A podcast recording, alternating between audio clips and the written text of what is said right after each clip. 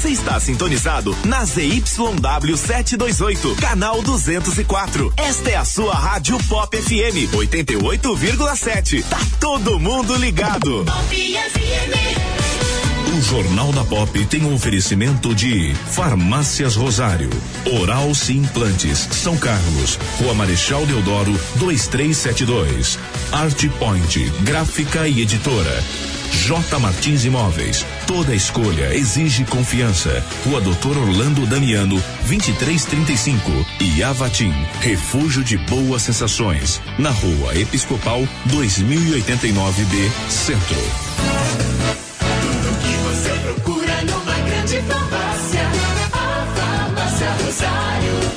Farmácia Rosário. É barato, é Rosário. Atendendo toda a região. Os melhores preços, as melhores promoções. Rosário, você conhece, você confia. É barato, é Rosário. Farmácia Rosário.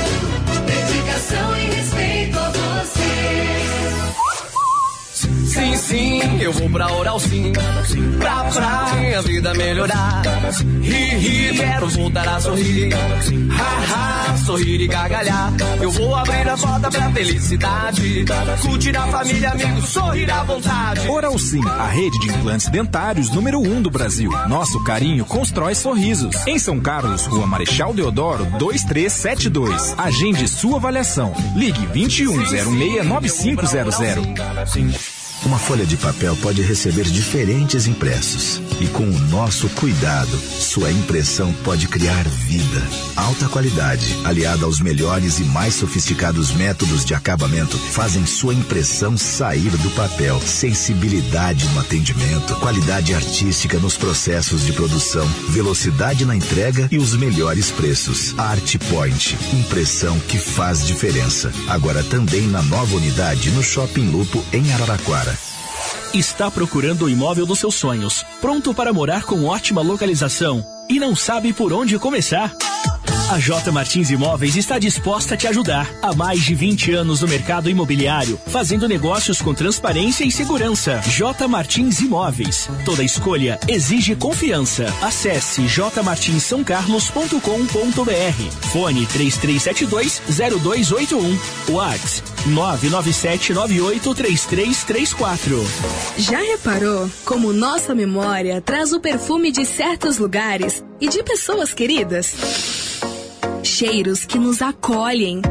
A Abatim é especialista em cosméticos carregados de boas sensações. São mais de 450 itens, entre difusores, perfumes para interiores, hidratantes, sabonetes, dentre outros produtos focados no bem-estar. Visite a loja, Rua Episcopal 2089B, Centro, São Carlos.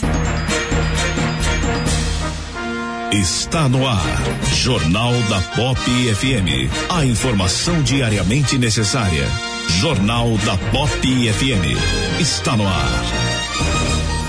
Ponto de vista. Opinião com isenção no Jornal da Pop FM.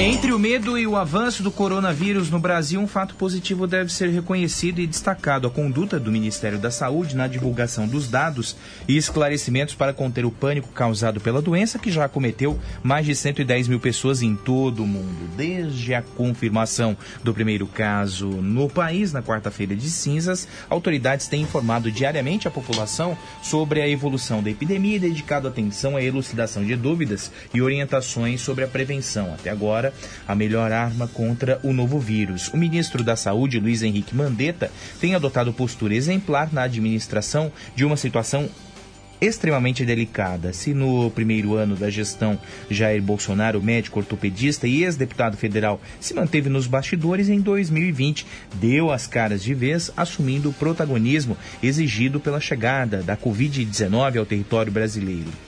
É, no anúncio oficial do primeiro caso no país, registrado em São Paulo, Mandetta e sua equipe chamaram para si a responsabilidade em comunicar à população e responderam a todos os questionamentos, sem hesitar, de forma clara e convincente. com esse comportamento, cumprem o papel que se espera dos ocupantes de uma das principais e mais sensíveis pastas do governo, detentora de um orçamento de 125 bilhões de reais, o maior da União. Mais que mostrar empenho na busca de soluções para conter a disseminação da enfermidade, as autoridades da saúde primam pela transparência na condução da crise. Maquiar números ou ações não faz parte do script. Rodeadas de grandes expectativas, as coletivas de imprensa do Ministério, por exemplo, são transmitidas ao vivo por todos os canais e redes sociais do órgão público. Cabe então a nós, espectadores, cidadãos brasileiros, confiar nas informações e ações do governo para atravessarmos esse momento de apreensão com a menor turbulência possível. Também podemos e devemos fazer a nossa parte, seguindo recomendações como higienizar as mãos cuidadosamente e cobrir a boca ao tossir. É uma forma de contribuirmos no combate à doença. O mercado de ações já está histérico demais. A indústria sofre, sofre com as baixas de negócios da China, origem do surto global. Setores do entretenimento, do esporte e do turismo sentem os efeitos da epidemia com o adiamento, a suspensão ou o cancelamento de eventos e competições e o fechamento de espaços de visitação. Qualquer ponto obscuro pode elevar a insegurança. Entre as medidas do governo federal contra o coronavírus está a ajuda financeira aos estados para custear a logística de triagem dos pacientes e internações. Os secretários estaduais de saúde pedem a liberação imediata de 200 milhões de reais que tenham resposta para isso e que o ministério mantenha a serenidade sem subestimar a Covid-19. São é, muitos casos confirmados no Brasil e muitos também sob suspeita. Você está ouvindo Jornal da Pop FM. Bom dia, São Carlos. Bom dia, região. E aí, Polidoro, beleza? Opa, bom dia. Bom dia, Ney Santos. Olá, Fabinho. Bom dia a todos. Bom dia a você que nos sintoniza em 88,7 e nos aplicativos disponíveis para smartphones e tablets. Nós estamos começando mais uma edição do Jornal da Pop. Hoje, quinta-feira, 12 de março de 2020. Nem parece uma quinta-feira. Como a semana passou rápido, né? Estamos com 19 graus aqui no edifício Medical Center. Participe conosco, nosso telefone WhatsApp 3416-8816. 3416-8816. Você pode interagir conosco também em facebook.com.br Rádio Pop 88. Nós estamos no YouTube Rádio Pop FM e vamos aos destaques de hoje do Jornal da Pop FM. Prefeitura contrata 75 médicos para suprir deficiências na rede pública. Câmara devolve projeto de compra da Faber Castell. Baixada do mercado. Começa processo de revitalização com substituição de pontos de ônibus. Secretaria promete pagamento de professores até 20 de março.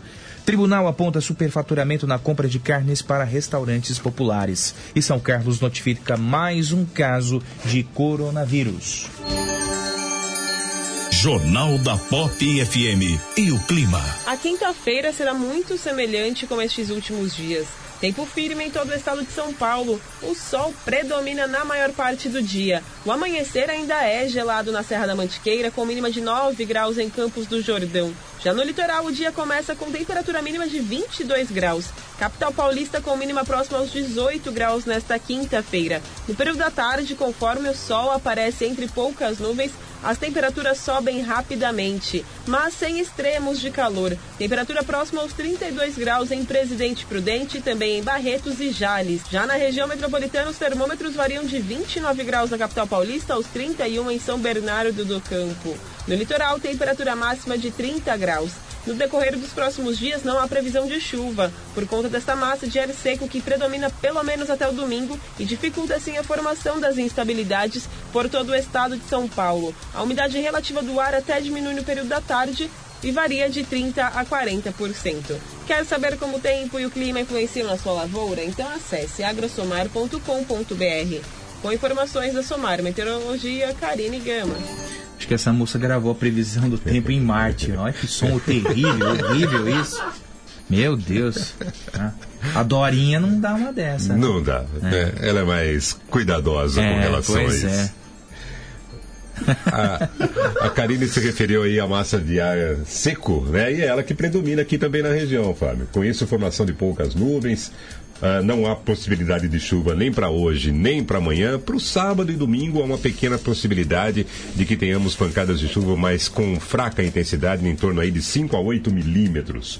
No outro, na outra ponta da história, né, a temperatura sobe bastante. A máxima prevista para hoje é 33 graus e a mínima, né, a temperatura geralmente é na madrugada que se chega a isso, 17 graus.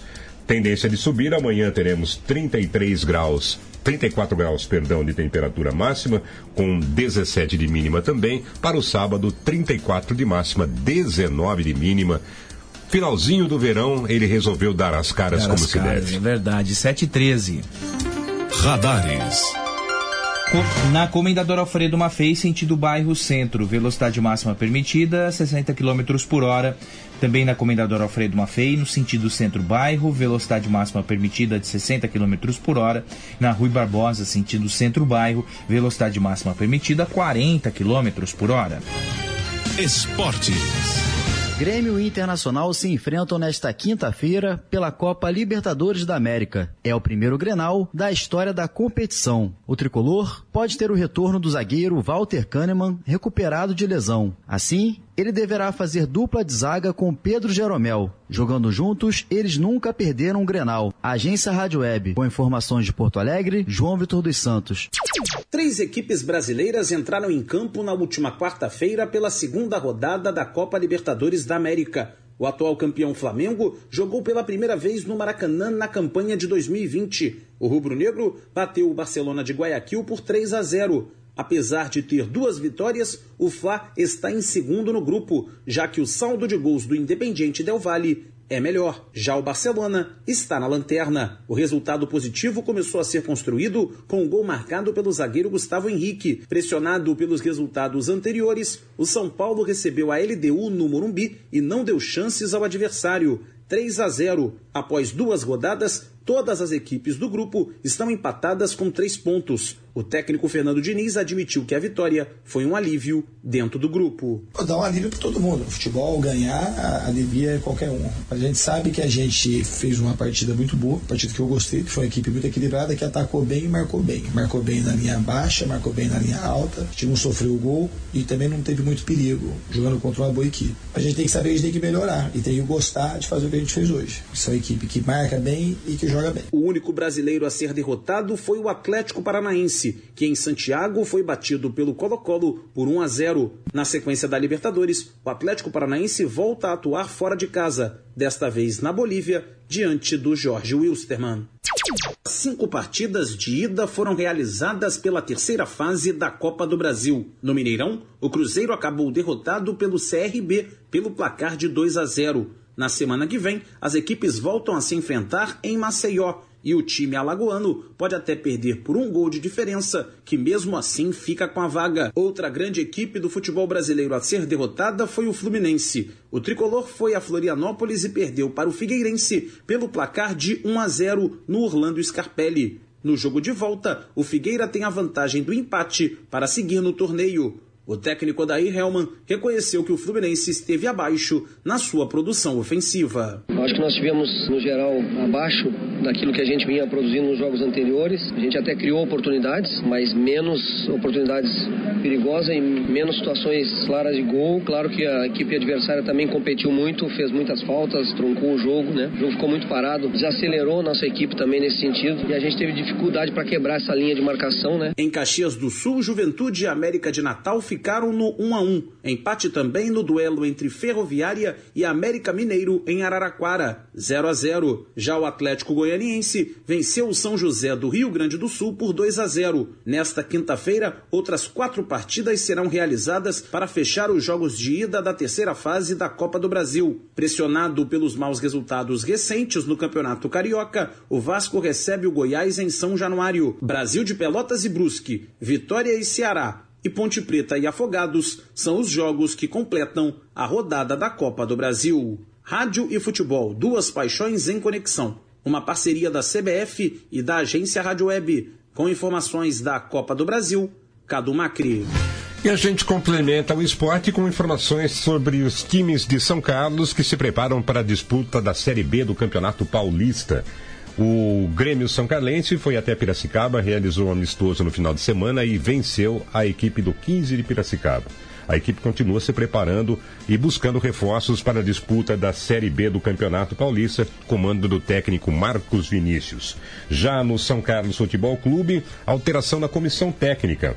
Toninho Carlos, anunciado inicialmente como técnico da equipe Sub-23, que disputaria a Bezinha, pediu para ficar apenas na coordenação. Com isso, o professor Antônio Lucas será o técnico do time profissional do São Carlos na Bezinha. Há três anos, São Carlos se informa. Aqui, no Jornal da Pop FM. A Alma Citroën São Carlos leva você a conhecer o novo SUV Citroën C4 Cactus. Você vai se surpreender com tanto desempenho, conforto e tecnologia. O novo SUV Citroën C4 Cactus tem central multimídia, câmera de ré, controle de estabilidade, comandos no volante, piloto automático, rodas de liga leve e muito mais. Faça um Emotion Drive e descubra as outras vantagens exclusivas. C4 Cactus é na Alma Citroën São Carlos. No trânsito dê sentido à vida. Está procurando o imóvel dos seus sonhos, pronto para morar com ótima localização e não sabe por onde começar? A J Martins Imóveis está disposta a te ajudar. Há mais de 20 anos no mercado imobiliário, fazendo negócios com transparência e segurança. J Martins Imóveis. Toda escolha exige confiança. Acesse jmartinssaocarlos.com.br. Fone 3372 0281. Whats 997983334.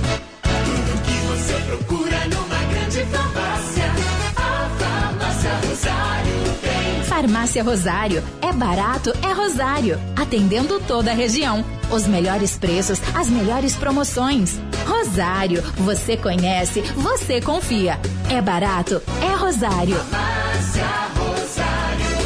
Dedicação e respeito a você. Todos os dias, o Jornal da Pop desperta São Carlos. Ajuda a escrever a história da cidade em 120 minutos de informação. O nosso jornalismo tem a missão de traçar as perspectivas do desenvolvimento local. Mais que isso, provocar e exercitar o direito do ouvinte de expressar sua opinião, transformando o nosso espaço em um grande ambiente virtual de debates. O Jornal da Pop orgulha-se em ser o primeiro da cidade a abraçar um grande aliado do rádio no século 21. As mídias digitais. Hoje o ouvinte tem a participação ativa na programação, tornando o nosso jornalismo no espaço mais democrático de opinião da cidade. Há três anos, o Jornal da Pop é isso: informação, debate, opinião e reflexão. Há três anos é diariamente necessário. Quer um carrão seminovo de qualidade e procedência? Vem pra Santa Emília Honda. Aqui você vai encontrar o melhor estoque de multimarcas da região. E é claro que temos a melhor avaliação no seu carro e sem contar da melhor taxa de financiamento do mercado. A partir de 0,69. É isso mesmo, 0,69% ao mês. E mais a documentação grátis e tanque cheio. Ei, você, quer vender o seu carro? Também compramos. Vem pra Santa Emília Honda, unidade São Carlos e em Araraquara. De segunda a sexta, às sete da manhã. O seu dia começa no Jornal da Pop FM. Três anos. Subiu de 34 para 52 o número de casos confirmados do novo coronavírus no país, segundo dados do Ministério da Saúde divulgados nesta quarta-feira. A maior parte dos casos, 30, são em São Paulo, 13 no Rio de Janeiro. Distrito Federal, Bahia e Rio Grande do Sul têm dois casos cada estado. Alagoas, Minas Gerais e Espírito Santo, um caso cada local. Nesta quarta, o ministro da Saúde, Luiz Henrique Mandetta, participou de audiência na Câmara e destacou o Distrito Federal, que teve o segundo caso da doença confirmado. O infectado é marido da mulher de 52 anos, o primeiro caso da doença em Brasília, que está em estado grave. Ele viajou com a esposa e ficou ao lado dela o tempo todo, mas se recusou a fazer exames e ficar em quarentena. Só cumpriu essas medidas com ordem judicial. Essa do Distrito Federal é um caso emblemático de como que nós vamos conduzir esse assunto com a sociedade brasileira. Se recusa a fazer o exame, ao ponto de ter que se pedir ordem judicial, se nós formos para esse quadro com esse tipo de comportamento, será muito difícil não termos curvas de ângulo muito agudo. Entendamos que no momento nós temos que fazer aquilo que está ao alcance das mãos de cada um dos brasileiros. Lavem as mãos, se estiver gripado, se estiver resfriado, não visite pessoas idosas. O ministro participou de uma comissão geral para detalhar ações da pasta e pedir recursos no enfrentamento à doença. Segundo Bandetta, uma das ações prioritárias será a ampliação no número de unidades básicas de saúde que ficarão abertas até às 22 horas em todo o país. Quer aumentar de 1.500, que são esses postos que ficam abertos em horário até 22 horas, para 6.700 postos. Esse é um dos motivos pelos quais eu estou pedindo recurso porque para fazer isso eu tenho um impacto de quase um bi. De acordo com o último boletim do Ministério, além dos 52 casos confirmados, o país tem 902 suspeitas da doença e até o momento 935 casos foram descartados. Agência Rádio Web de Brasília, Yuri Hudson.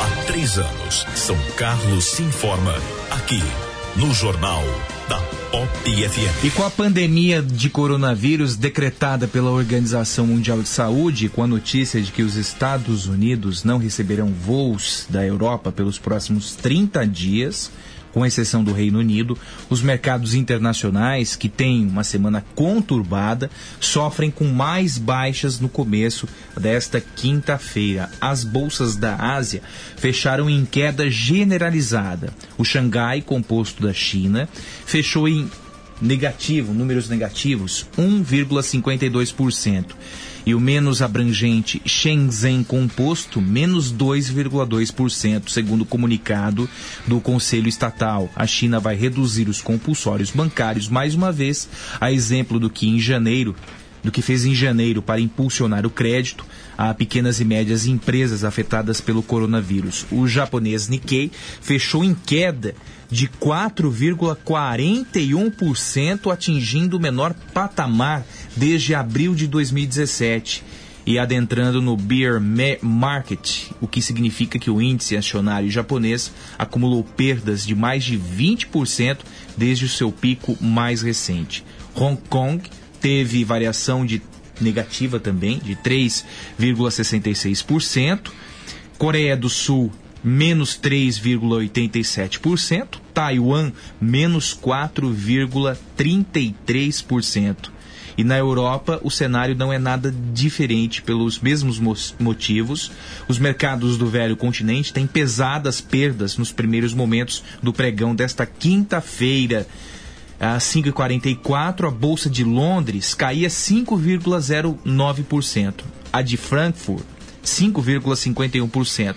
E a de Paris, 5,06%. Em Milão, Madrid e Lisboa, as perdas eram de 5,87, 5,62 e 3,67. Ney Santos, se é, num primeiro momento, e aqui ontem, inclusive, o Paulo Guedes afirmara é, a respeito do PIB. A, o governo federal já projeta um PIB é, de 1%. Né? Nós já registramos em 2019 1,1%, para 2020 a projeção é de 1%, isso é preocupante.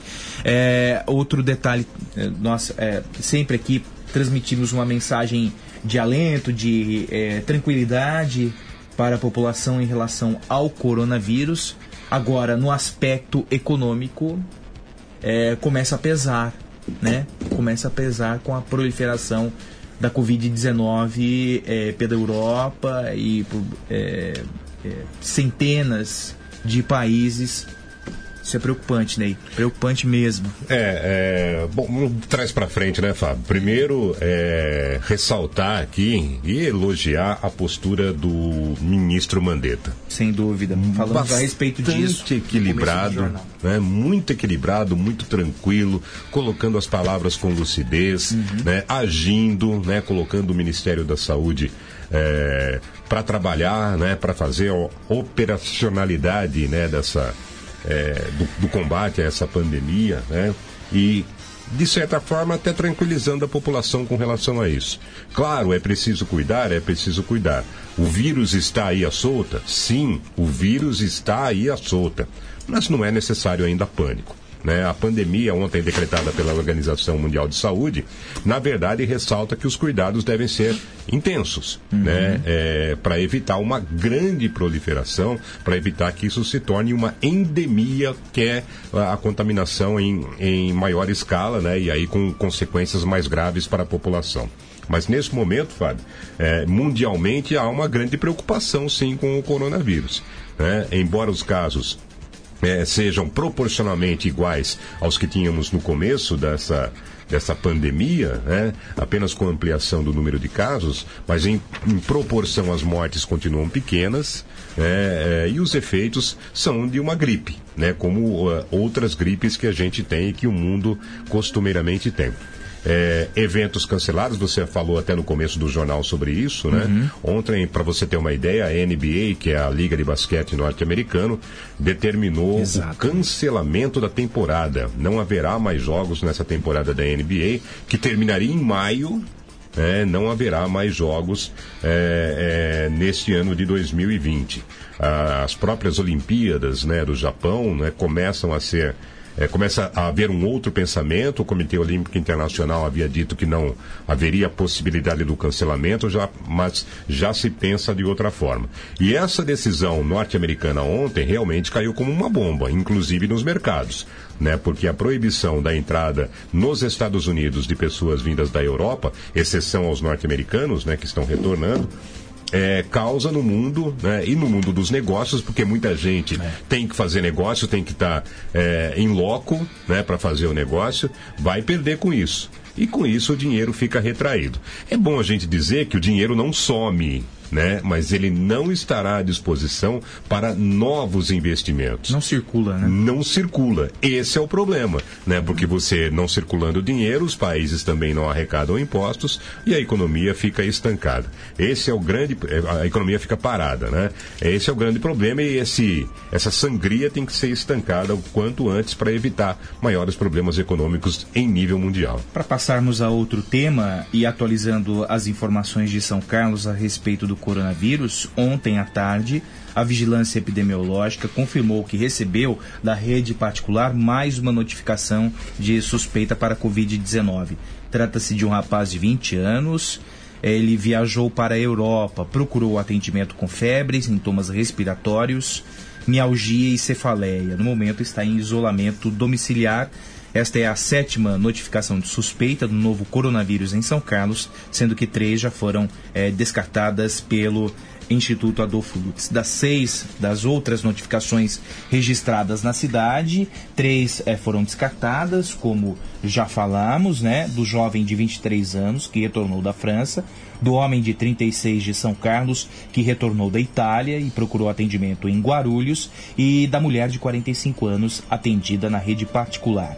A vigilância ainda aguarda resultado dos exames de uma senhora de 77 anos que viajou recentemente para Alemanha, Israel e Egito, de um jovem de 20 anos de outro município da região que manteve contato com uma pessoa que apresentou sintomas do novo coronavírus e foi atendido em um hospital de São Carlos e de um homem de 27 anos de São Carlos com histórico de viagem recente aos Estados Unidos. É isso mesmo. É importante dizer que a gente não tem caso confirmado na cidade. Confirmado não. São todos suspeitos, né? Alguns já descartados. Três descartados. É, ou seja, não tem ninguém em São Carlos, pelo menos até agora, é, portando o vírus, né? é, confirmadamente infectado. É verdade, 7 horas e 31 minutos. Na segunda-feira nós falávamos de é, um suposto ato de vandalismo que aconteceu na agência bancária, na agência do Banco do Brasil, na Conde do Pinhal com Dona Alexandrina. E aquilo que suspeitávamos se confirmou com a intervenção da polícia. Foi um ato de vandalismo mesmo. É, um rapaz de 37 anos foi preso na noite de ontem. Ele é acusado de atear fogo em caixas eletrônicos do Banco do Brasil, na Conde do Pinhal, no centro da cidade. Este rapaz tem 37 anos e ele foi localizado e detido pela Força Tática em uma estrada que liga o Jardim Zavaga ao residencial Eduardo Abdelnur. Está preso no centro de triagem de São Carlos. Na delegacia, é, este rapaz de 37 anos proferia palavras desconexas, diz que era alvo de uma conspiração, era perseguido, ou seja, apresenta problemas mentais. Apresenta problemas mentais. Este rapaz de 37 anos, supostamente, né, não podemos cravar porque não houve é, um teste psicológico neste rapaz, mas é, tudo indica que apresenta é, é, sim, distúrbios mentais. Este rapaz de 37 anos que na noite de domingo ateou fogo nos caixas eletrônicos do Banco do Brasil, localizados na Conde do Pinhal com Dona Alexandrina. É, como antecipamos até aqui, Fábio, é, como não houve nenhuma retirada de bens, né, os caixas não foram, é, não tiveram dinheiro Uhum. tirado, nem arrombamento de cofres, nada disso. Não houve o roubo, né? É, não houve o roubo. Pareceu realmente uma ação ou de vandalismo pura e simples, né? Ou de alguma pessoa que tem algum problema é, e teria cometido esse ato. É, se confirma isso, né? Não, não é com relação a assalto, roubo, ninguém é, quis tirar nenhum é, bem do Banco do Brasil, né? Mas preocupa uma pessoa que tem problemas, né? É, e que resolve atear fogo numa agência bancária. Né? Dizendo que era alvo de conspiração, era perseguido, enfim, por isso que ateou fogo na agência. Precisa de tratamento, né? Ah, precisa, né? Precisa. Ele está no centro de triagem de São Carlos é, após cometer este é, ato de vandalismo na agência do Banco do Brasil, que naquele dia permaneceu fechada ao atendimento de clientes. Agora são 7 horas e 34 minutos. Sou Guilherme de Paulo, bom dia pra você. É, Guilherme, Guilherme tá em Londres, né? Tá mal pra caramba. Claudinete Dori, Claudete Dorício, bom dia pra você. É, Divino, ô Divino, um abraço também. Magrão, o Divino vai ser candidato a vereador, ou o Ney Santos? Olha, o Cotrim defende a candidatura dele a prefeito de São Carlos, do Divino, hein? Na- nada oficialmente, né? Mas é um nome colocado aí, né? Em vários locais, né? E Divino. A prefeito ou a vereador? Não, o Cotrim defende a prefeito, viu? O Divino, um abraço pra você, querido. Vereador Edson Ferreira, bom dia também pra você, viu? Cadu Pradella, bom dia. Marcos Durval, bom dia. João Ricardo, diz aqui, vai São Paulo. Vai São Paulo, vai pra onde São Paulo? né? Peroba Gates, é muita cara de pau insistir na compra do prédio da Faber, com tanto problema na cidade a ser resolvido. Se sou vereador, peço a cassação imediata do prefeito. Radicalizou aqui o Cadu Pradella. Daqui a pouquinho a gente fala a respeito desse assunto, porque o projeto foi devolvido, né, pela Câmara de Vereadores. Cláudia Cury, bom dia para você. Kleber Fronteira, bom dia também. O doutor Iede, bom dia também. Antônio Ferreira. Zé Alfredo, um abraço, tudo de bom. Ricardo Arrigue. A Gisele escreve: um casamento resultou em 15 suspeitos do Covid ou da Covid-19. Todos os padrinhos apresentaram é, febre alta. Pulou aqui a mensagem. Febre alta e se apresentaram no Albert Einstein. Sabe-se que o compartilhamento de um cigarro eletrônico teria sido a causa. Que coisa, hein? O Novidade, cigarro- hein? Novidade. Novidade. Tem, tem essa. Procura aí, ô Polidoro. no- no- por favor, procure essa notícia aí. A gente complementa aqui a informação. Ricardo Ferreira, bom dia. Roselei Françoso, bom dia. Ricardo Terra, um abraço para você e o pessoal do Alto Elétrico Carbinato. O conselheiro Edgar Camargo Rodrigues, do Tribunal de Contas do Estado de São Paulo, julgou irregulares licitações para o fornecimento de carne aos restaurantes populares de São Carlos durante o governo Paulo Otomani. A vencedora dos certames foi a empresa Multibif, com valor nos contratos de 405 mil reais. O conselheiro apontou indícios de superfaturamento nos itens fornecidos ao município. Entre os exemplos estão a linguiça, com preço 38,27 superior ao registrado no mercado, a salsicha de frango, com preço 36% maior que o praticado no mercado, o lagarto em peça, com preço superior a, é, com preço 30% superior ao visto no mercado. Ainda de acordo com Edgar Rodrigues, assessoria técnica do tribunal verificou que, na cotação prévia, a empresa JBS ofereceu orçamento similar aos valores praticados ao que a fiscalização havia levantado. O ex-prefeito Paulo Otomani negou as irregularidades. O Cláudio teve a maior lisura em todas as compras que nós fizemos e nós ganhamos o prêmio da melhor merenda do estado de São Paulo. Bom, quem é a Multibif? É uma empresa é, suspeita, né, de fraude em licitações. Inclusive, é, em abril do ano passado, o dono da empresa Multibif foi preso por suspeita de sonegar 32 milhões em impostos e fraudar licitações de merenda em 32 cidades do estado de São Paulo. Eu conversei por telefone ontem com o ex-vice-prefeito e ex-secretário de Agricultura e Abastecimento, Cláudio de Salvo.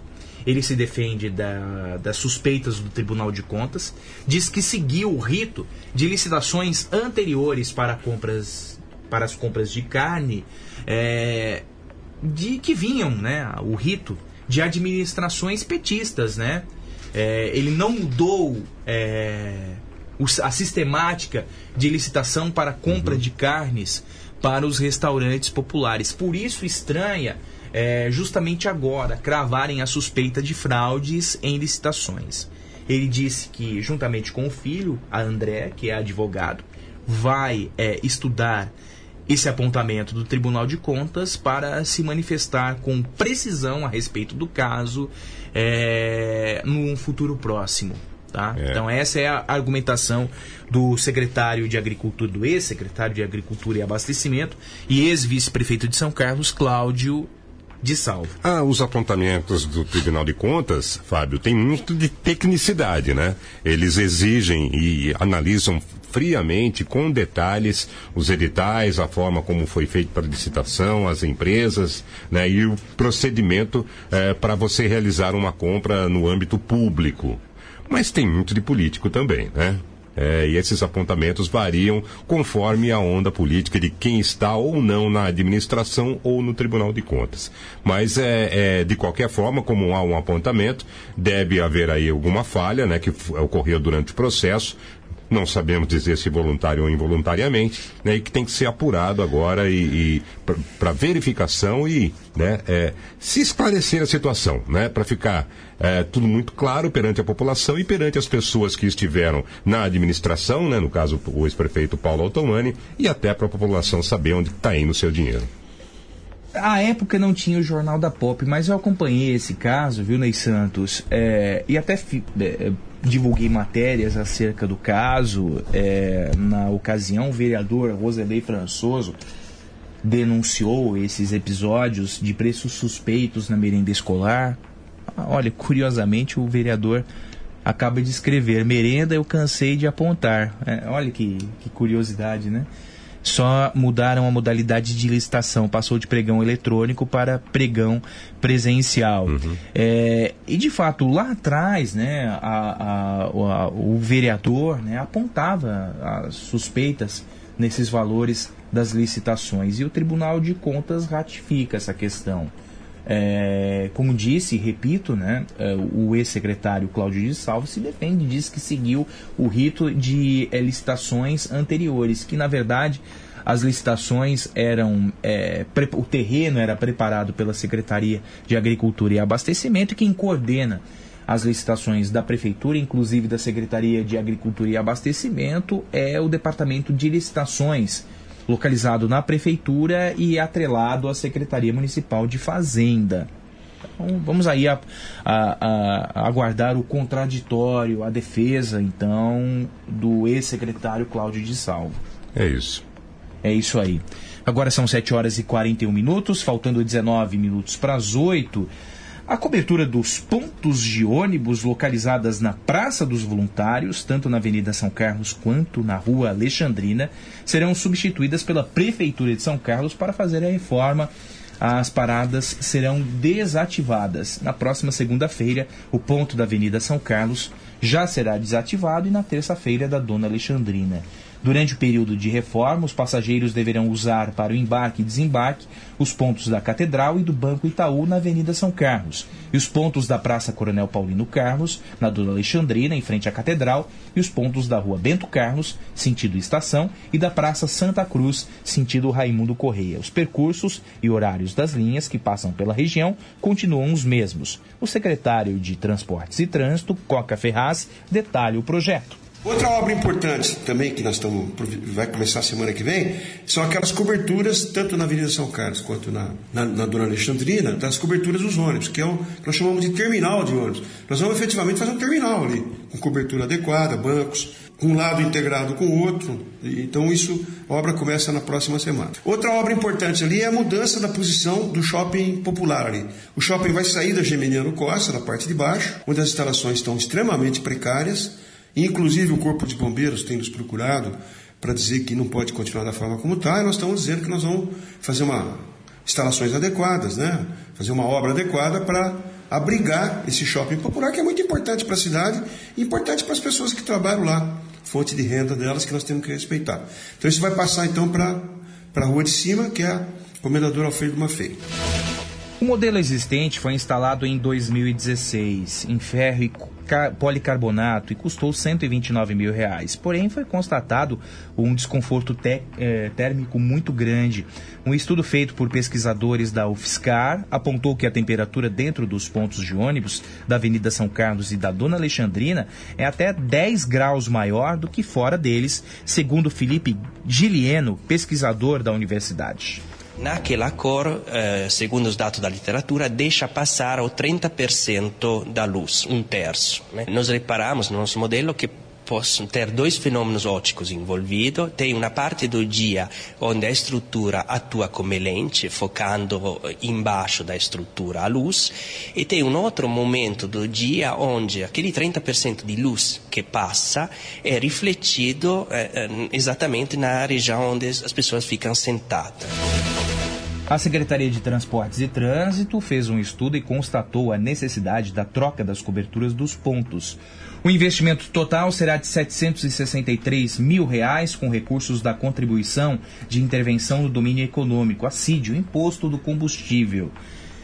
Olha, é, Ney Santos, realmente, esses muitas reclamações, não sei se você teve essa experiência de ficar é, sob o ponto de ônibus existente na Avenida São Carlos, o desconforto térmico é, é sem precedentes. Tanto é que foi uma tese, uma pesquisa da Universidade Federal de São Carlos é, em 2017 que apontou esse desconforto térmico. Era insalubre, né? Insalubre ficar sob um ponto de ônibus é, com esse policarbonato, né, sem uma, uma, proteção para a infiltração dos raios solares. Agora, a Prefeitura é, apresenta, e você que está nos acompanhando pelo Facebook e pelo YouTube, é, vê a, a, a, o projeto de ponto de ônibus que deve ser instalado na Avenida São Carlos, na Baixada do Mercado. Esse é o princípio das intervenções na Baixada. Temos a, a reforma né, da Praça do Mercado, a substituição do shopping Beira Rio,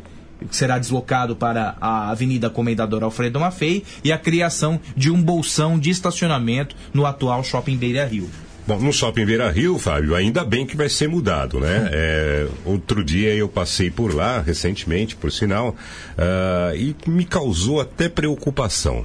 É, não sei como é feito o laudo do Corpo de Bombeiros. É, não sei qual é o tipo de segurança é dado para aquelas pessoas que estão trabalhando ali, mas olha, ainda bem que nós não tivemos é, qualquer incidente com incêndios naquele local. Uhum. É, porque dificuldade de saída no mesmo local, muito material inflamável, né? Uhum. Além das barracas que são construídas com um pé direito, né? O teto delas é muito baixo. Então são condições ali que é, os bombeiros, é, eu não sei se emitiram laudo, se esse laudo para funcionamento do local foi emitido pelo Corpo de Bombeiros, mas é um local absolutamente inseguro para as pessoas que trabalham, e, além do que para os consumidores que passam ali. Insalubre então, porque cheira a esgoto, viu, Ney? Insalubre pela questão, até do próprio córrego ali do lado, né? Uhum. É, é, pelo cheiro de esgoto né, e pelas próprias condições do local que não oferecem uma quantidade de luz eficiente e, outras coisas que poderiam ser verificadas ali em termos de prejuízo à saúde. Então, que bom que isso vai ser mudado. Além da questão do trânsito, né, Fábio, que deve melhorar bastante as condições de, eh, de, de tráfego ali, tudo vai ficar um pouquinho mais tranquilo para quem passar por aquela região. Com relação aos pontos de ônibus, é, olha, do, do primeiro momento né, que aquele negócio foi instalado ali, é, me causou um mal-estar. né? É, do ponto de vista arquitetônico, ele não combina com a praça. Né? Ele é um elemento estranho à, à praça. Não sou arquiteto, viu, Fábio? Mas já ouvi vários arquitetos falarem a respeito, né? e a gente vai colhendo opiniões daqui e dali. E, e- e, claro, formando a nossa, né? Mas é, realmente é um negócio arquitetonicamente horroroso. Ele é estranho à praça, ele não combina com nada que existe ali perto. É, a questão do, do poli, poli- Policarbonato. Policarbonato. É, meu Deus, ninguém testou isso para saber se ia esquentar ou se não ia, se as pessoas que estavam e que vão esperar o ônibus ali vão ficar confortáveis ou não. Pegou-se o material e se colocou ali simplesmente, não sei por que cargas d'água. Eu sei por que cargas d'água. Por que, Fábio? Porque nós tivemos. Você não estava aqui na cidade, Ney Santos, você estava em Vargia na ocasião, mas nós tivemos, nós tivemos uma volta internacional de ciclismo na administração do Paulo Tumani. E aí quiseram fazer graça, né? Quiseram imitar os pontos de ônibus de Curitiba, no Paraná. Tinha, tinha, gente que, eh, da, da, da, da ex-gestão que tinha uma fissura por Curitiba, né? E aí fizeram esse arremedo de ponto de ônibus. Uma, uma cobertura sem a proteção térmica, razoavelmente bonita, né? Razoavelmente bonita, mas é, é, sem funcionalidade nenhuma para a cobertura, para o conforto dos passageiros que ficam naquele espaço à espera do coletivo. Foi por isso, Ney Santos. Então, é, o- até o próprio Quiseram conceito. fazer graça. Até o próprio conceito de beleza fica prejudicado quando você É. coloca no local algo que arquitetonicamente não casa com nada que tem ali. Né? É a mesma coisa que aquela, que aquela estrutura de ferro em homenagem a Malreimagem. Então, Sim, sim. Coisa, é, ai, porque o Sol projeta 7 metros e não sei quantos centímetros que foi o salto da Malreimagem. 704. É, 704, e aí bate o sol e o sol reflete 7 metros e. Ah, gente, isso é, é muito, né? É muito pra nossa cabeça, pra cabeça do cidadão comum, né? É. Ah, e fica aquela. E me, me desculpe, é, é, tinha até um vereador que chamava aquilo lá de monstrengo. Agora não me lembro qual o vereador, rapaz. Meu Deus, quem é o vereador? Chamava, chamava aquela homenagem à Malreimagem de monstrengo. Eu não lembro. Eu também Mas não me é- lembro, é- já ouvi é- o termo, mas não é, me mas é lembro. esquisito. Zé do Mato. Zé do Mato. Falecido. Falecido, vereador Zé do Mato. Zé do Mato. É, e realmente, para o cidadão comum, aquilo é um monte de ferro exposto numa praça pública. É, é, sem querer defender o projeto, ainda ali você pode atribuir isso a uma interpretação de quem foi o autor da obra, É, uma né? interpretação arquitetônica. É, sabe, ainda cabe, né, você imaginar que a pessoa que projetou a obra pensou de uma certa forma, né, para homenagear a atleta, né? É, ainda dá para você encontrar um caminho. No caso dos pontos de ônibus ali da, da Praça dos Voluntários, é, em que o principal usuário é, o- é a população, quer dizer, não há que ter interpretação de artista, mas sim a praticidade do, eh, do equipamento e a forma como ele interage com a praça, são absolutamente desconexos. né? É muito feio aquilo, né? Tá horrível. A cor não condiz com o que diz a, com que a praça quer, quer, quer apresentar para os seus cidadãos, né? É um negócio completamente desconexo e sem funcionalidade alguma. Que bom, né, que também vai ser retirado daquele local. Pois é, a- só, só informando, né? A, a Gisele falava a respeito da- das pessoas infectadas em uma festa de casamento, da influenciadora, a influenciadora digital Gabriela Pugliese, que mora em São Paulo, postou no Instagram que foi ao Albert Einstein após ter tosse e febre na noite de terça-feira. O caso aconteceu cerca de três dias após o casamento da irmã dela, que foi realizado em Itacaré, no sul da Bahia. A irmã da influenciadora Marcela Minelli casou-se com Marcelo Bezerra no último sábado num resort de luxo eh, em Itacaré, segundo informações de convidados, cerca de 500 pessoas estavam na festa. 500 pessoas na festa. Ela falou que fez o teste de coronavírus e está em casa em repouso. O de H1N1, segundo ela, deu negativo e ficou de atualizar os seguidores a respeito eh, do caso. Então tá aí a informação das pessoas que estiveram numa festa de casamento e que supostamente foram eh, contaminadas pelo coronavírus. Bora? Bora. Bora? Botar fogo no parquinho? Antônio Wilson Araújo, bom dia. Eh, Gustavo Mancini Pérez, bom dia. Eh, a pergunta que faço vai ser um terminal ou apenas a reforma? Na minha opinião, o mínimo que deveria ser feito é o recap da Avenida São Carlos e na Alexandrina, em frente ao ponto de ônibus. O asfalto está péssimo, é, ele de fato necessita de uma intervenção no asfalto ali, viu, Ney?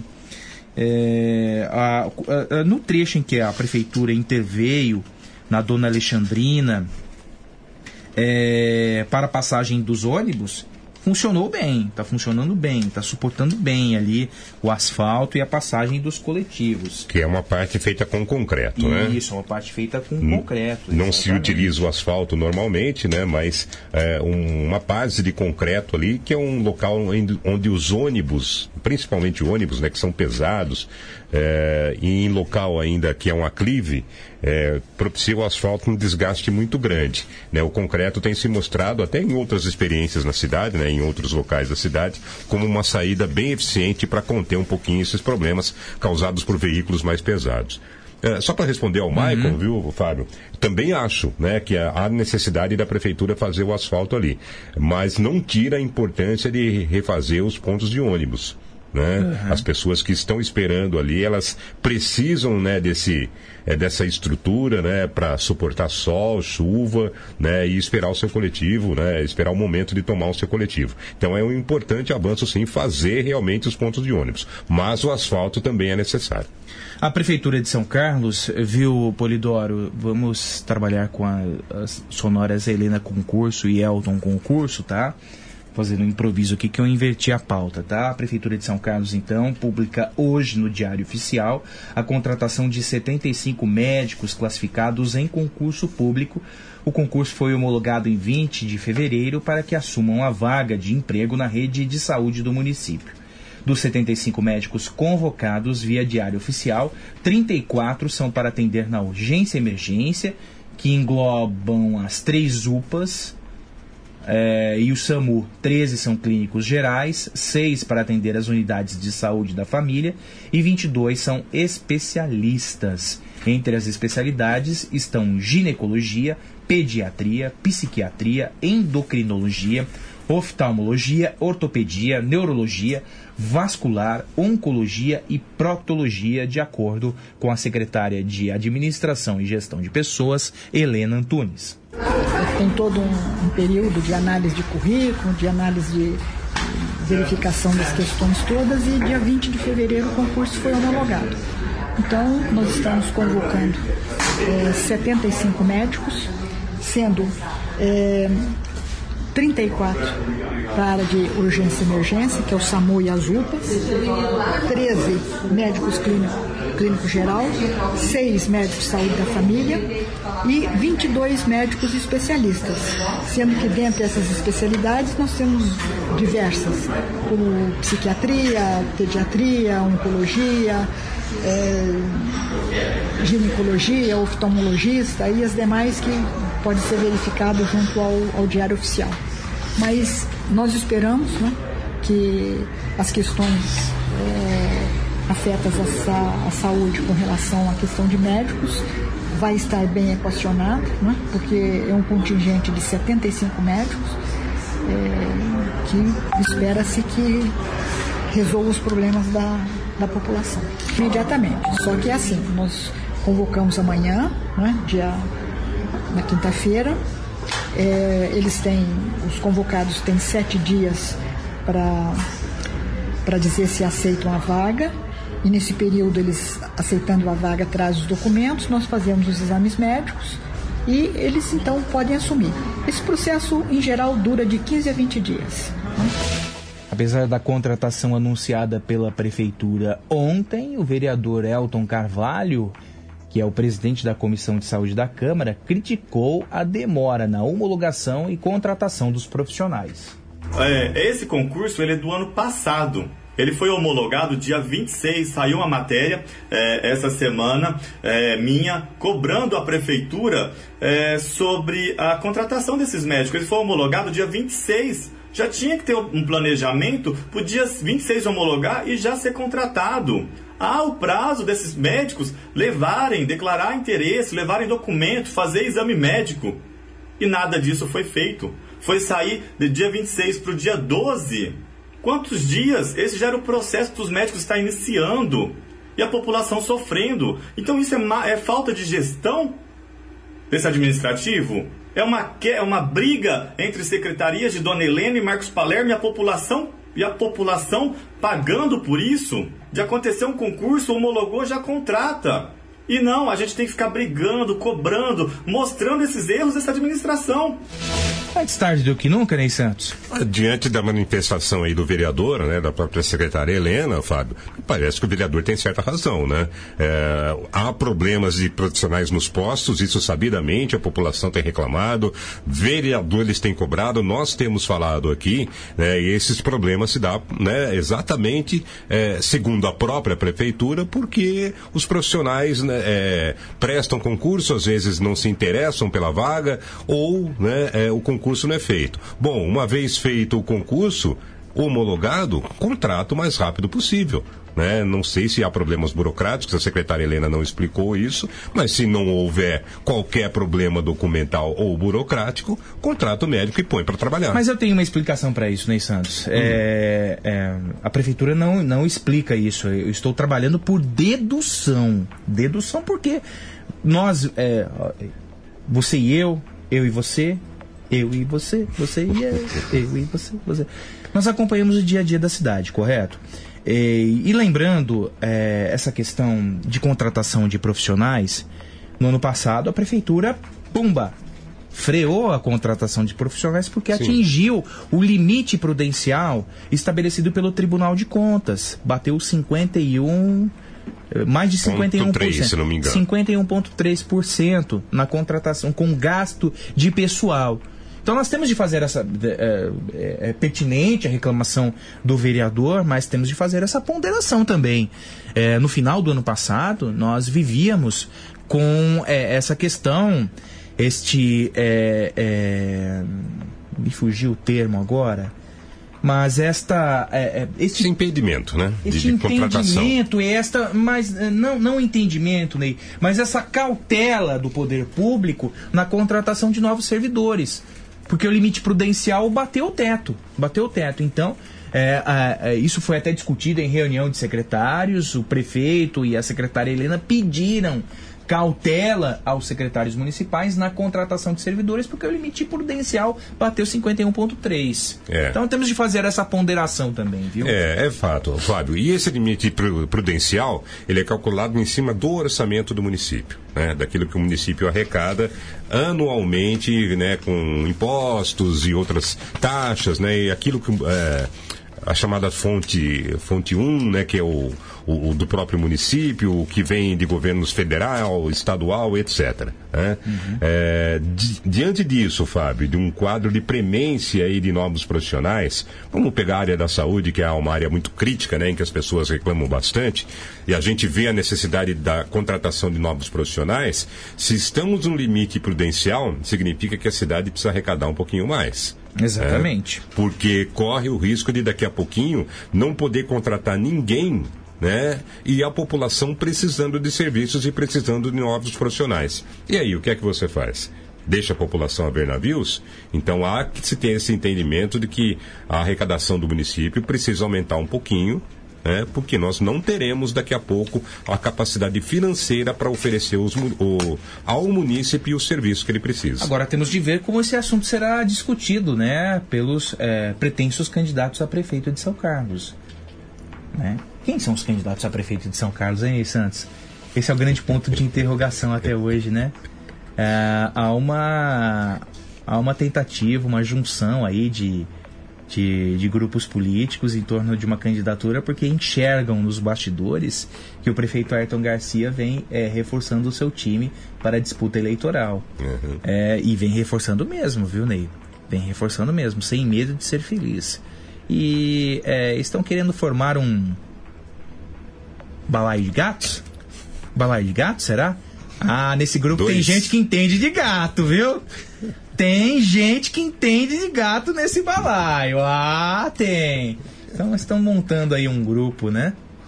Pois é. Balaia de Gatos, é bom dizer, ficou famosíssimo na cidade, Isso. né? Quando na eleição de 1996, o ex-prefeito Daiane de Mello, que acabou sendo eleito, por sinal, Isso. formou um grande grupo de coalizão, né? É, com é, integrantes de vários partidos né, que desfilavam linhas ideológicas bastante diferentes. Por isso o nome de Balaio de Gatos, né? Onde É você tem a conjunção de várias pessoas. Então, esse, essa segunda versão do Balaio de Gatos, nem diria que é tão ampla, né, do que a gente ouve falar, né, Fábio? Mas é, é, visa também você ter forças unidas, né, para derrotar um adversário em comum, no caso, é, o prefeito Ayrton Garcia. Gustavo Mancini Pérez, bom dia. Edinho, Edinho Fragelli, bom dia. É, terminal rodoviário, isso é brincadeira, escreve o Edinho. Ô Raquel, bom dia pra você também, tudo de bom. O Fernando Silva escreve, bom dia Fabinho, a respeito dos pontos de ônibus, morei em Curitiba. O ex-prefeito, à época, queria fazer as estações tubo que lá existem com ar-condicionado. Mentira, lá não existe nenhuma estação tubo com ar-condicionado, pois Curitiba tem mais tendência a frio do que calor. Convido a todos a pesquisar o funcional dessa estação, que lá existe há 30 anos. Aqui não somos capazes de fazer duas. É, ainda ele escreve aqui, trouxeram uma pessoa de Curitiba para ocupar uma pasta de urbanismo aqui. É, é, foi uma moça, viu? Ela trabalhou, ela trabalhou. é, nossa, qual é o nome daquela moça, hein? É uma moça aí, rapaz. Ela até estudou aqui na USP, estava estudando na USP, foi chamada pelo prefeito Paulo Altomani para para trabalhar na Secretaria de Habitação e Desenvolvimento Urbano. É, trabalhou na equipe do ex-prefeito Ja- do Jaime Lerner, né? Foi prefeito, governador. Agora foi prefeito também. Prefeito, né? O Flávio Oliveira escreve, o vereador fez uma cronologia do que não aconteceu. Então, por ser algo tão importante para a cidade, por que os vereadores não acompanham desde o início o andamento para fazer uma cobrança de ações mais rápidas? Se já é feita, demoraram para apontar isso? Escreve. Bom dia, obrigado pela opinião, Flávio. Ô, Bira, um abraço para você. É, tudo de bom. Antônio Wilson diz, Fabinho, nossa própria rodoviária é pequena para os atuais ônibus. Ribeirão Preto deve de fazer um anexo para é, receber os ônibus altos. Na época, os dinossauros da Cometa, hoje na antiga plataforma, é usada só para ônibus urbanos. Pois é, é, o, o Wilson, é um projeto que talvez não vim, mas eu não sei o que é isso, viu, Polidoro? Eu não, não, não consegui acessar, não sei qual é essa informação. Checa aí pra gente, por gentileza, tá? É... Bom, a respeito do terminal rodoviário, né, Ney Santos? ah, o prefeito tinha a intenção de, de, de fazer uma concessão para uma empresa e, eh, em troca dessa concessão, a, a empresa vencedora construiria um terminal rodoviário à margem da rodovia Washington Luiz. Mas, ao que tudo indica, pelo menos nessa administração, esse projeto não vinga. É isso, né? Pro- provavelmente não, Fábio. Até porque isso é um processo, é, não diria lento, né? Mas é um processo que demora um pouquinho para ser efetivado. Né?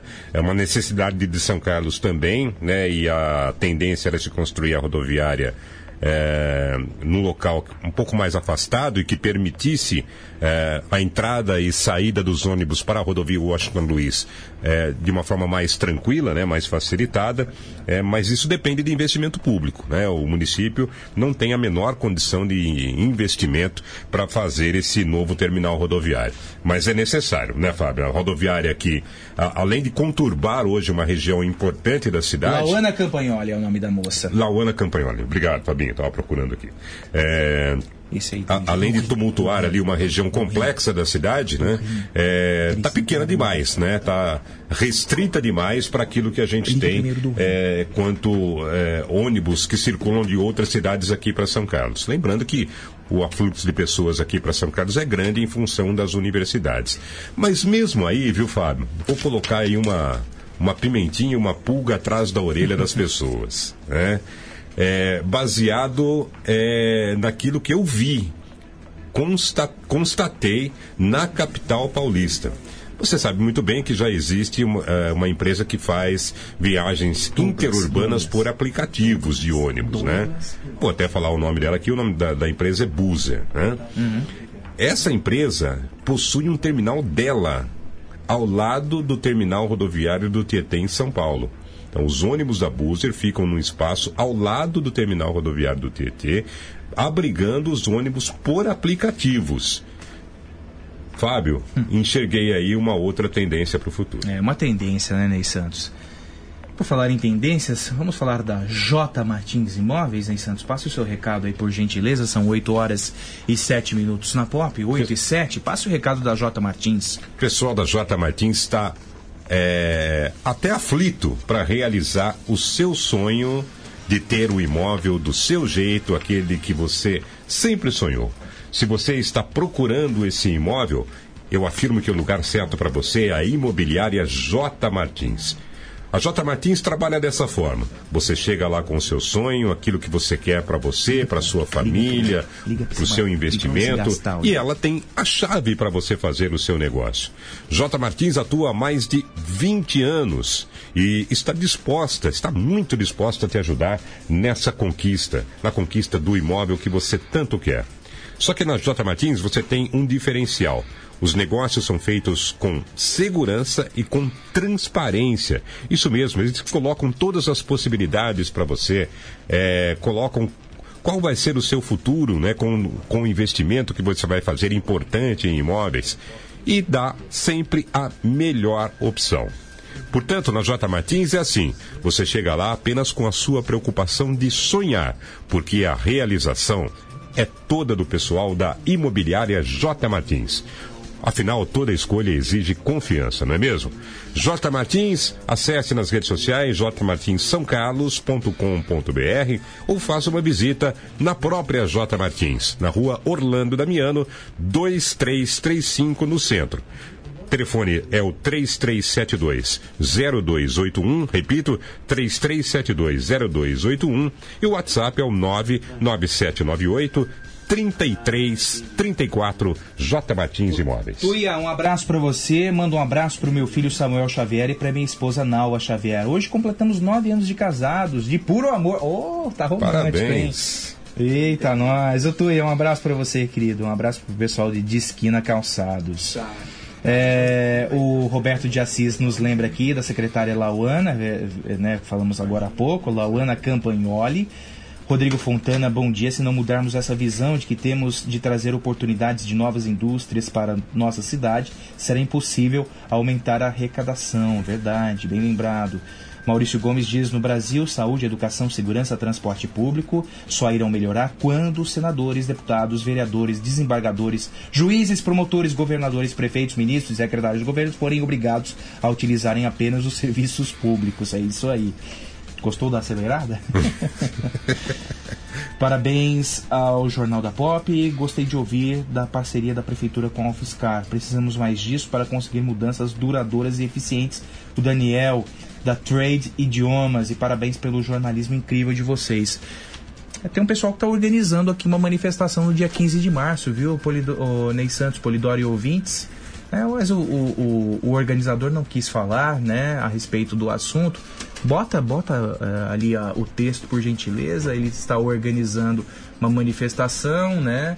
É, essa manifestação está prevista para acontecer de 10 ao meio-dia, no dia 15 de março, no, em frente ao mercado municipal. Então, essa informação tem se disseminado eh, no Facebook.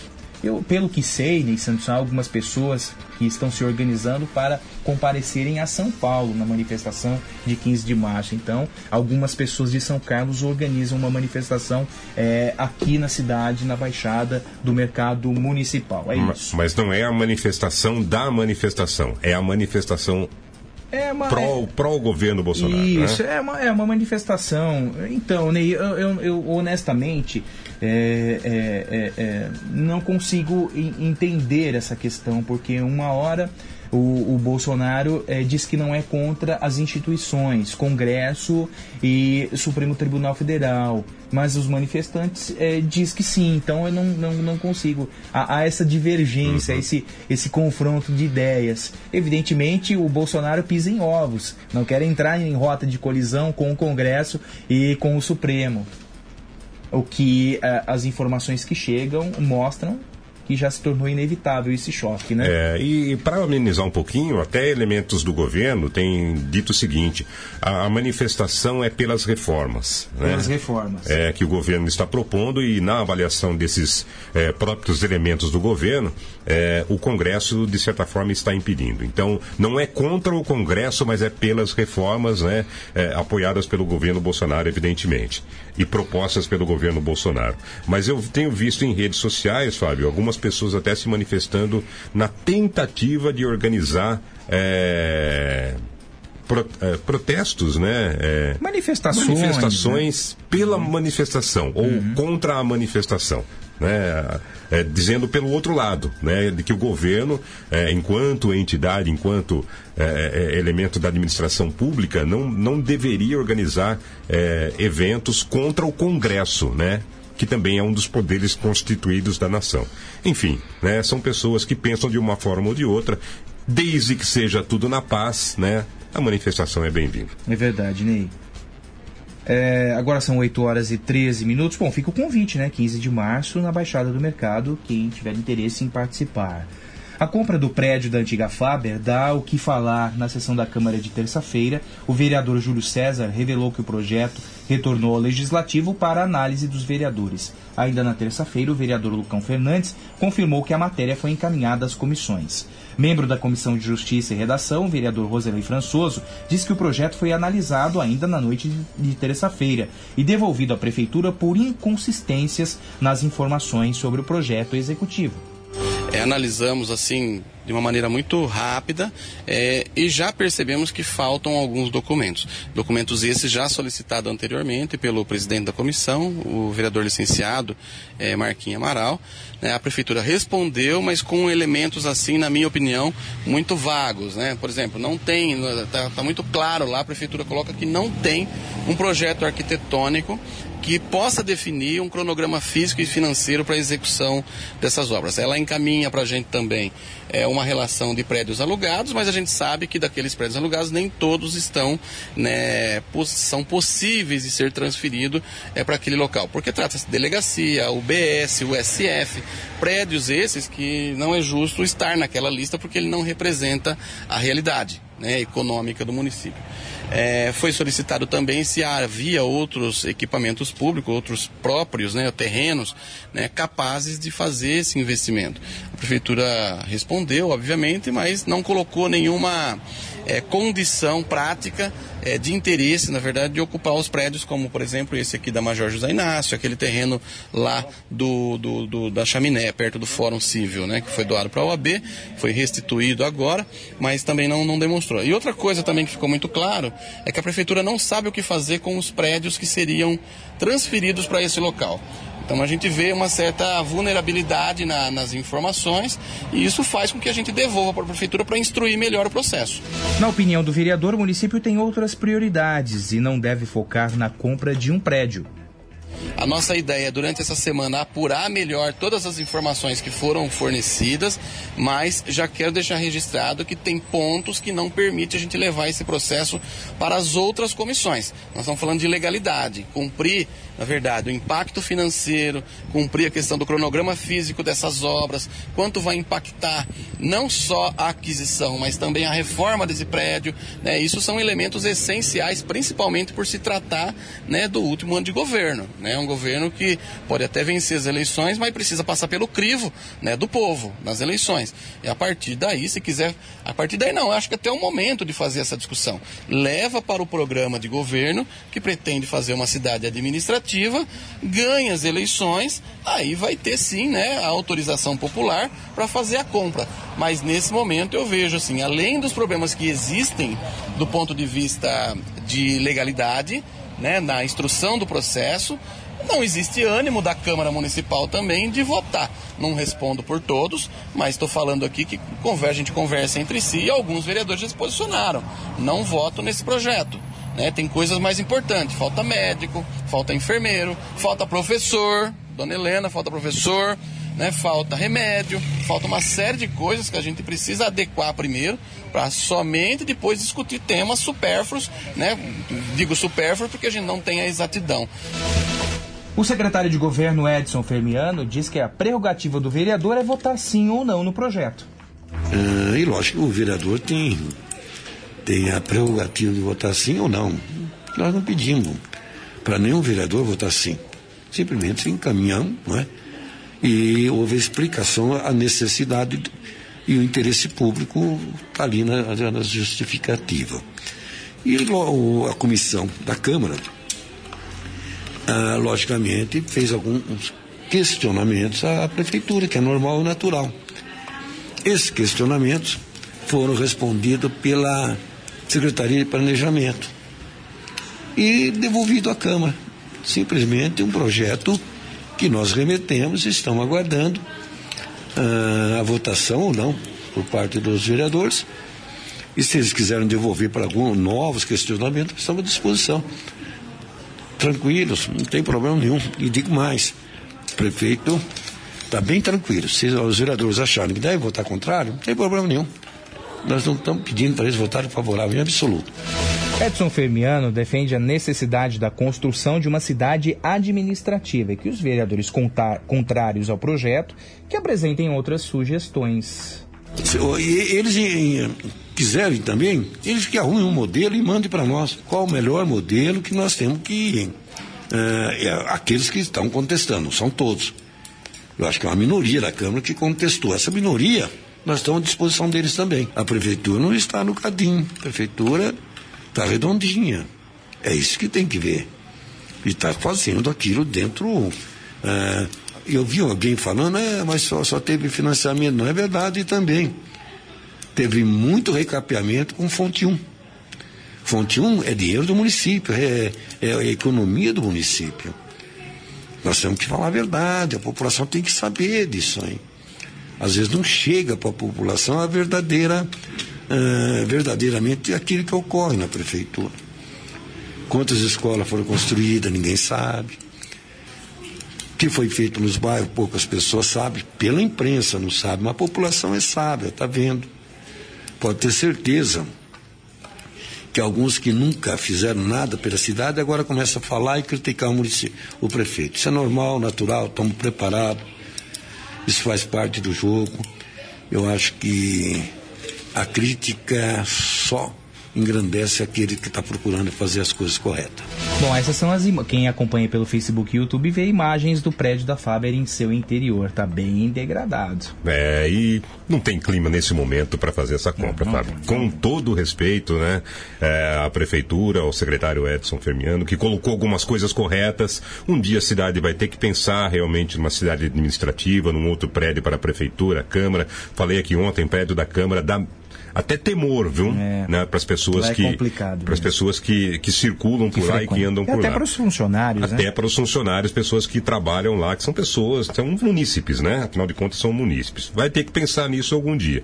Talvez não seja esse o momento. É, o Edson Fermiano disse é, que é, muita coisa a prefeitura está fazendo tal, e as pessoas às vezes não sabem. É, a prefeitura tem que falar, né? Se a prefeitura faz e não fala, ninguém fica sabendo. Hoje, Ney Santos, é o Dia Mundial do Rim e o Brasil tem mais de 126 mil pacientes fazendo hemodiálise. São 126 mil pacientes fazendo hemodiálise, o dobro do que havia 10 anos antes, quando 65 mil pessoas passavam pelo tratamento. Os dados são do censo da Sociedade Brasileira de Nefrologia. Por isso, nós convidamos o médico responsável técnico pelo serviço de nefrologia da Santa Casa, Dr. Douglas Pinotti, para falar a respeito do Dia Mundial do Rim. Dr. Douglas, muito obrigado por atender ao jornalismo da Popli. A que se deve a, o crescimento de tantos pacientes fazendo hemodiálise? Bom dia.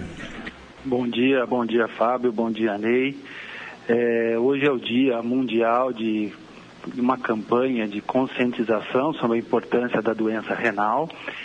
E esse aumento, sim, é um aumento que se deu nos últimos 10 anos em decorrência do envelhecimento da população. A população envelhece, com isso as doenças cardiovasculares e principalmente a diabetes e a hipertensão arterial, que são as doenças mais responsáveis pelos pacientes em diálise, ficam mais prevalentes na população. E com isso, a pessoa vivendo mais, ela expõe o rim a maior tipo de lesão, a maior tempo de lesão, e com isso, esses pacientes eh, acabam perdendo a função dos rins e iniciando o processo de terapia renal substitutiva, que nós chamamos de hemodiálise ou a diálise peritoneal. Doutor, bom dia. É, é, há também a questão de alimentação. A alimentação nossa piorou ao longo do tempo? Sim, a alimentação tem um papel nessa piora da, da saúde dos rins, como na piora da saúde da população. Já existe série de trabalhos associando a obesidade, o aumento excessivo de sal, a falta de hidratação com a piora da lesão renal. Então, a alimentação também reflete também um descuido, às vezes, com a própria saúde, e isso vai refletir na saúde renal. Doutor Douglas, em maio de 2019, a Santa Casa assumiu o serviço de nefrologia. Quantos pacientes são atendidos hoje eh, neste setor da Santa Casa? Tá, hoje nós estamos com é uma população que oscila, né, de dia a dia, porque tem pacientes que estão internados, mas em torno de 200 pacientes é, em hemodiálise e nós temos três pacientes em diálise peritoneal, que é uma diálise que você faz em casa. Aqui na clínica da Santa Casa, em torno de 200, 202 pacientes. Doutor Douglas, é, o, o, índice de mortandade com relação a esses tratamentos é um índice aceitável hoje? Sim, essa é a nossa preocupação diária. Né? A doença renal, infelizmente, faz parte de um contexto que o paciente ele é diagnosticado de uma forma muito tardia. Então, muitos pacientes chegam muito tarde no médico nefrologista. Então, às vezes, você tem que reverter todo um processo que já começou há muitos anos. Isso reflete na mortalidade alta. No mundo todo, a mortalidade é bastante alta é, nós temos uma média de 16, 15% de mortalidade anual de pacientes de diálise. Aqui na Santa Casa, com muito trabalho, com uma, equipe multiprofissional, a gente conseguiu reduzir a menos de 1% ao mês. Então, com isso, a gente conseguiu bater a meta e nós estamos abaixo da meta, da meta brasileira preconizada pela Sociedade Brasileira de Nefrologia. E quais os cuidados que o indivíduo deve ter para a boa saúde dos rins, doutor Douglas? Boa pergunta. Eu acho que é assim. A primeira é, o cuidado geral com a saúde, né? Uma boa alimentação, prática de atividade física, manutenção do peso, evitar o tabagismo. Mas principalmente eu queria deixar um recado para os pacientes hipertensos e diabéticos. Esse são, é o público-alvo, é o público que mais entra em programa de diálise hoje no mundo todo. Então, esses pacientes devem procurar o seu clínico, o médico do posto de saúde ou o médico de, de família e pedir para incluir no check-up, como nós já incluímos exames de colesterol, exames de diabetes, os exames da função renal. É um exame simples, é um exame que pode ser incluído na rotina de exame de sangue e acrescentar um exame de urina. Com isso, com a detecção precoce da doença, o médico tem uma série de ferramentas que pode postergar ou até evitar eh, que esse paciente um dia precise do tratamento de hemodiálise. É, Doutor Douglas, tem muitas doenças né, que também levam a problemas renais. A diabetes é uma delas, por exemplo, né? Sim. É, a diabetes é a maior, né? No mundo todo é a doença que mais causa insuficiência renal seguida pela hipertensão. Tem outras menos comuns, como as glomerulonefrites, eh, doenças genéticas nos rins e também aqueles casos de pacientes internados e que usaram medicações que puderam fazer mal para o rim. Cabe aqui também um alerta: o uso desenfreado de medicações sem orientação médica também pode levar à lesão renal. Você imagina que o rim ele filtra, né? Então todos os medicamentos que nós tomamos acabam sendo filtrados pelo rim e o uso desenfreado de medicações, principalmente anti-inflamatórios, ele pode lesionar o rim, principalmente na população mais idosa. Certo, doutor, doutor Douglas, muito obrigado pela sua participação e pelos esclarecimentos e um bom dia. Eu que agradeço, um bom dia a todos.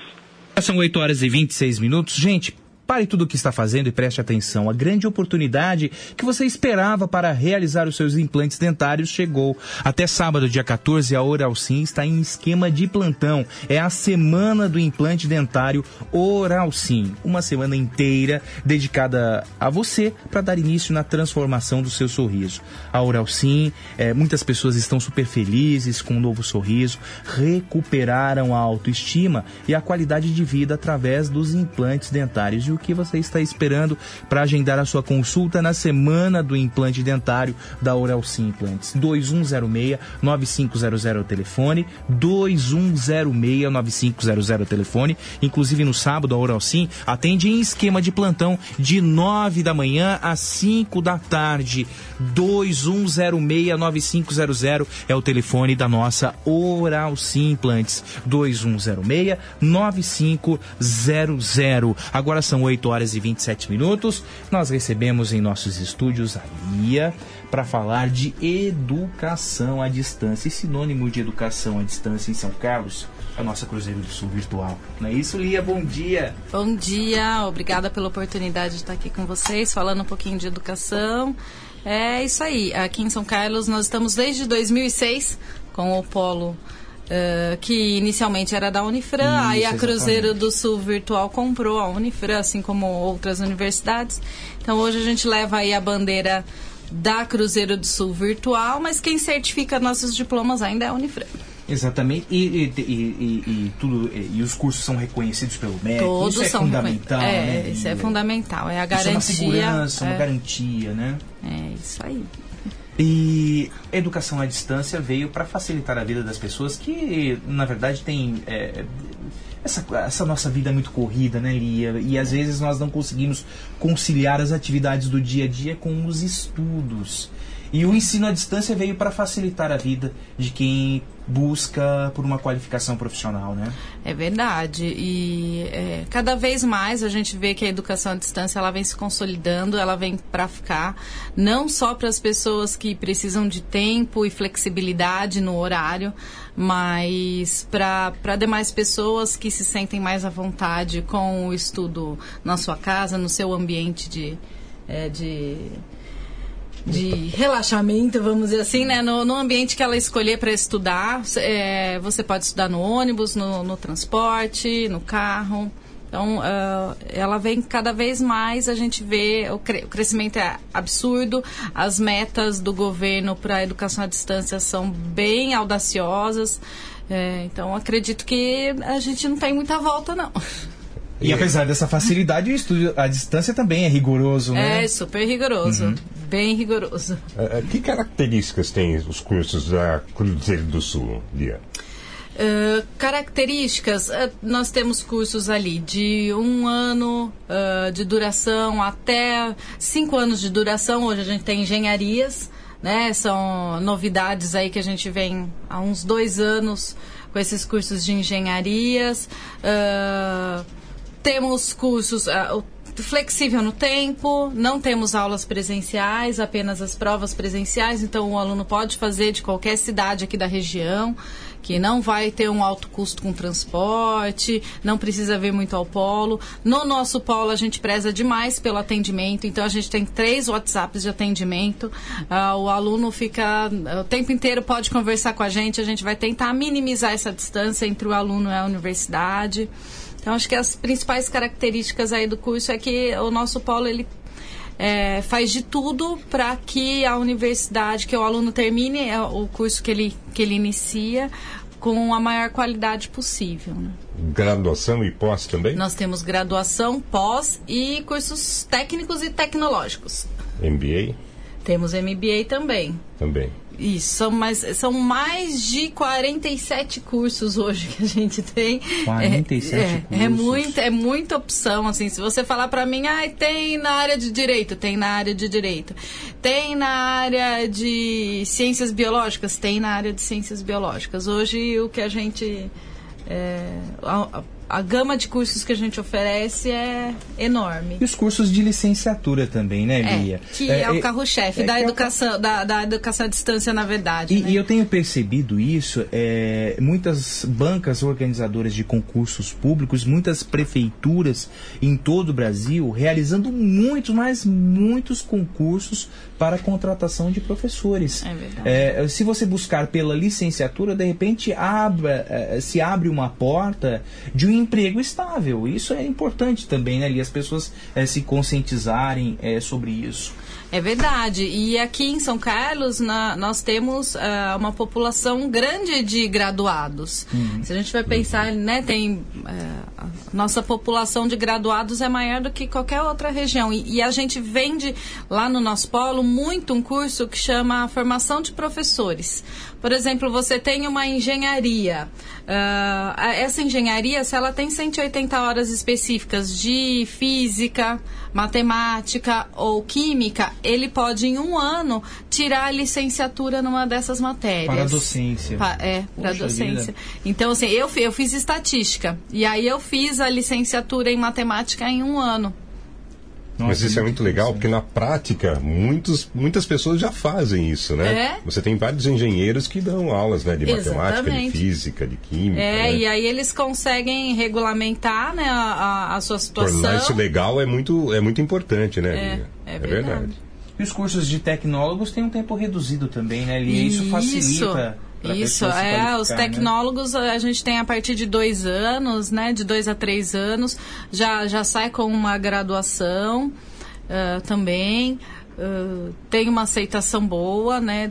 Então, eu acredito que. é, E a gente está essa semana, até sexta-feira, com uma mega promoção. Ah, que é o do Mega Vestibular, com 33% de desconto em cima do nosso valor, que já é um valor de desconto. Então, os cursos saem ali a partir de 169 reais por mês. 169? É. Super facilitado. né, Super Lia? facilitado. E como a pessoa faz para participar? Isso aí ela tem que ir no Polo, que é no Colégio Interativo. Uhum, na Rua Major. Na Rua Major. Quase esquina da José Bonifácio.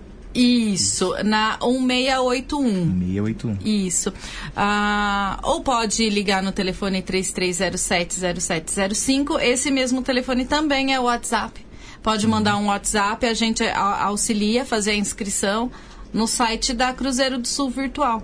É, muito bom. Sabe quem é aluno da Cruzeiro do Sul Virtual, Ney Santos?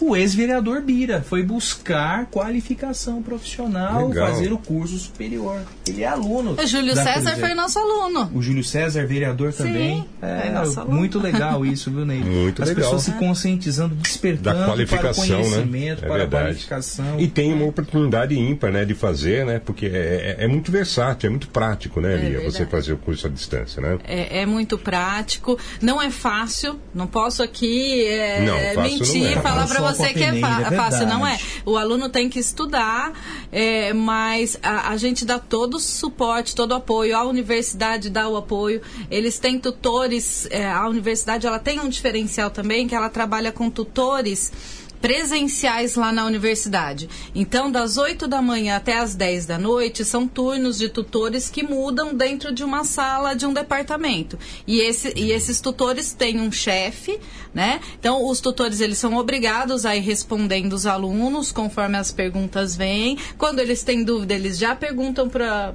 os chefes, né? Para os superiores, para ver é, se tem alguma, alguma solução que não veio à cabeça dos tutores, caso eles não é, tenham alguma dúvida. Então, é, é um diferencial muito bacana, porque eu, E funciona dentro de uma estrutura de um Dentro- colégio renomado que é o colégio é interativo, verdade. né? Isso é verdade, né? Quantos anos estamos aqui em do- 1999? Verdade, faz muito tempo. 20 anos, né? quase. 20 anos. Tem novidade, tem curso novo é, oferecido pela, pela Cruzeiro do Sul, Lia? Temos cursos novos. Agora eu não É só vou checar no- no É, site, né? Nós temos é, é, engenharia ambiental, é, engenharia de produção. é, tem, tem bastante. E agora na área de direito também está entrando. E para o ano que vem, é, eu acredito que a gente vai entrar com o direito graduação, viu? Olha que legal. É, a OAB. distância? Isso. A Novidade, OAB, é, a, a OAB é, perdeu todos os Uhum. recursos, né? Porque eles estavam segurando um pouquinho Uhum. a abertura dos cursos à distância de direito, Direito. de graduação.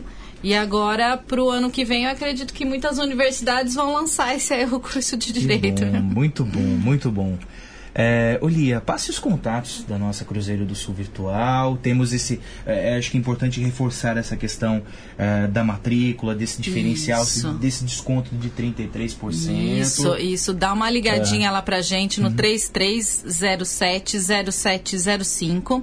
Fala com a Andresa. Andresa. Isso. Ah, pode também mandar o WhatsApp, que a gente Uhum. também responde rapidinho. Uhum. Uh, São é, 33% de desconto até sexta-feira. É isso, é algo assim, se você quer fazer, Uhum. não deixa pra depois, porque esse valor tá muito bom, muito bacana. 3307 0705. 3307 0705. Se preferir, eh, o polo da Universidade Cruzeiro do Sul fica na rua Major José Inácio, 1681. 1681 3307 0705. Esse telefone também é WhatsApp? Também Lia? é WhatsApp. Também é WhatsApp. 3307 0705. Lia, obrigado pela sua participação e prazer em conhecê-la. Ai, obrigada a vocês pela oportunidade de falar um pouquinho de educação. Legal. É, sempre gosto muito. É, todos nós gostamos, né, Né? Lia? Todos nós Isso, gostamos. e tão necessário nesse momento, Sem né? dúvida, sem dúvida. É, é- é- é primordial, né? É, fundamental a educação. 8h38, gente, eu passo o recado para você do loteamento Salto do Monjolinho, que é a melhor opção de compras em São Carlos. É um loteamento amplo, com ruas projetadas e tem um projeto de arborização que é sensacional também no loteamento Salto do Monjolinho e o pôr do sol indescritível. É só é, visitando o loteamento para conhecer e visitar num final de tarde, então é sensacional. Os lotes do loteamento Salto do Monjolinho a partir de 81 mil reais à vista. Não tem 81 mil reais, tem a entrada super facilitada e parcelas a partir de 699 reais. Loteamento Salto do Monjolinho é uma exclusividade de vendas da imobiliária Cardinale. Mande um WhatsApp para Cardinale 2107 8080 2107 8080 Loteamento Salto do Monjolinho. A Maria Cristina diz: Fabinho, está faltando água todos os dias na região do Jardim Real, Jardim Jacobucci, está difícil. As ruas também estão cheias de crateras. Até agora não deu para entender a dinâmica desse recap. Na rua Presidente Vargas, após o recap recente, o SAI abrindo buracos. Está difícil. O Maria, vou atrás de uma informação do SAI a respeito da falta d'água no Jardim Real. Estão querendo comprar pé, prédio e recapeando a passos de tartaruga. Um senhor de moto acabou de cair aqui na Romualdo Villani, no Jardim Ipanema, é, nos manda uma mensagem. Alexandra Bonini, bom dia para você. Serginho Sanches, bom dia. Ósio, bom dia, tudo de bom? 8h39. Há três anos, você bem informado. No Jornal da Pop FM. Está procurando o imóvel dos seus sonhos, pronto para morar com ótima localização e não sabe por onde começar? A J Martins Imóveis está disposta a te ajudar. Há mais de 20 anos no mercado imobiliário, fazendo negócios com transparência e segurança. J Martins Imóveis. Toda escolha exige confiança. Acesse jmartinssaocarlos.com.br. Fone 3372-0281. WhatsApp 997983334. Todos os dias, o Jornal da Pop desperta São Carlos. Ajuda a escrever a história da cidade em 120 minutos de informação. O nosso jornalismo tem a missão de traçar as perspectivas do desenvolvimento local. Mais que isso, provocar e exercitar o direito do ouvinte de expressar sua opinião, transformando o nosso espaço em um grande ambiente virtual de debates. O Jornal da Pop orgulha-se em ser o primeiro da cidade a abraçar um grande aliado do rádio no século 21. As mídias digitais. Hoje o ouvinte tem a participação ativa na programação, tornando o nosso jornalismo no espaço mais democrático de opinião da cidade. Há três anos, o Jornal da Pop é isso: informação, debate, opinião e reflexão. Há três anos, é diariamente necessário. A maneira mais inteligente de se proteger dos imprevistos é com a DF Seguros. Produtos e serviços das mais importantes seguradoras do país: seguros de vida, viagem, veículo, residencial, frota, consórcio e financiamento de automóveis. Viver sentindo-se protegido é o sonho da maioria das pessoas. E ter um corretor de seguros muda tudo. DF Seguros. Experiência e tradição para zelar por você, sua família e seus bens. Avenida Getúlio Vargas, ao lado da DF Pneus. Fone 3411-3306. Você procura numa grande farmácia. Farmácia Rosário. É barato, é Rosário. Atendendo toda a região. Os melhores preços, as melhores promoções. Rosário. Você conhece, você confia. É barato, é Rosário. Farmácia Rosário. Dedicação e respeito a você. Alma Peugeot é garantia de fazer um bom negócio. Na Alma Peugeot São Carlos, cliente PCD tem atendimento preferencial. Agora você pode ter o campeão de vendas, o Peugeot 208 automático, a partir de somente 39.990. Mas atenção, porque são as últimas unidades. Cliente PCD tem orientação especial e super preço na Alma Peugeot São Carlos. Alma Peugeot. No trânsito dê sentido à vida. Jornal da Pop FM. Três anos. De segunda a sexta, às sete da manhã. Já reparou como nossa memória traz o perfume de certos lugares, de pessoas queridas e de momentos especiais?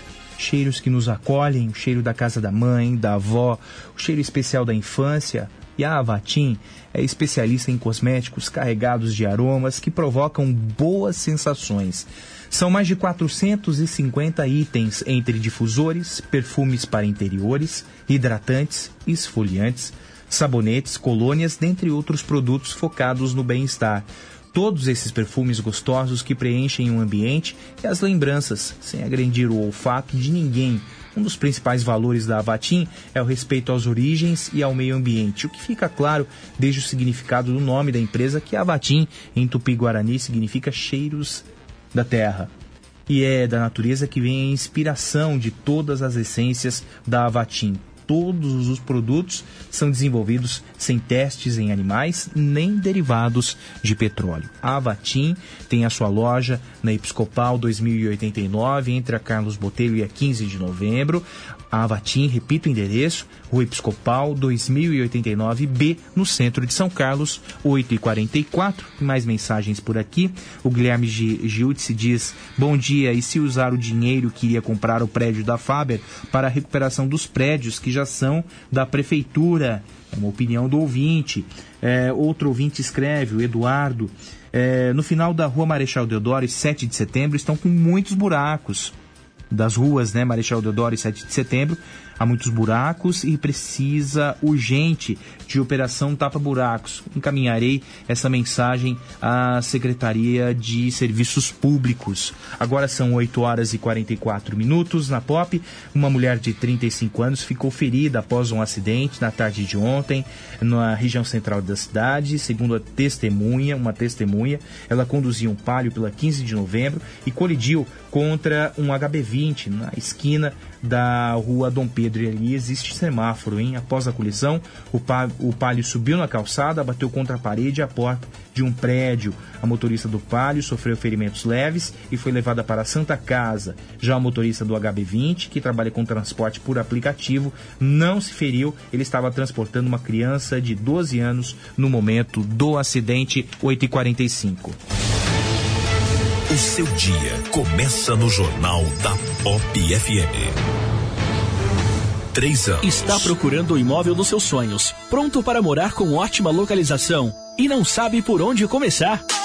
A J Martins Imóveis está disposta a te ajudar. Há mais de 20 anos no mercado imobiliário, fazendo negócios com transparência e segurança. J Martins Imóveis. Toda escolha exige confiança. Acesse jmartinssaocarlos.com.br. Fone 3372-0281. Whats 997983334. Quer um carrão seminovo de qualidade e procedência? Vem pra Santa Emília Honda. Aqui você vai encontrar o melhor estoque de multimarcas da região. E é claro que temos a melhor avaliação no seu carro e sem contar da melhor taxa de financiamento do mercado. A partir de 0,69. É isso mesmo, 0,69% ao mês. E mais a documentação grátis e tanque cheio. Ei, você, quer vender o seu carro? Também compramos. Vem pra Santa Emília Honda, unidade São Carlos e em Araraquara. Você procura numa grande farmácia. A Farmácia Rosário tem. Farmácia Rosário. É barato, é Rosário. Atendendo toda a região. Os melhores preços, as melhores promoções. Rosário. Você conhece, você confia.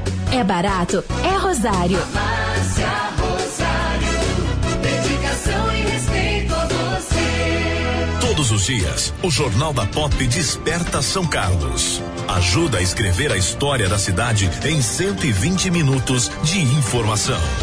O nosso jornalismo tem a missão de traçar as perspectivas do desenvolvimento local.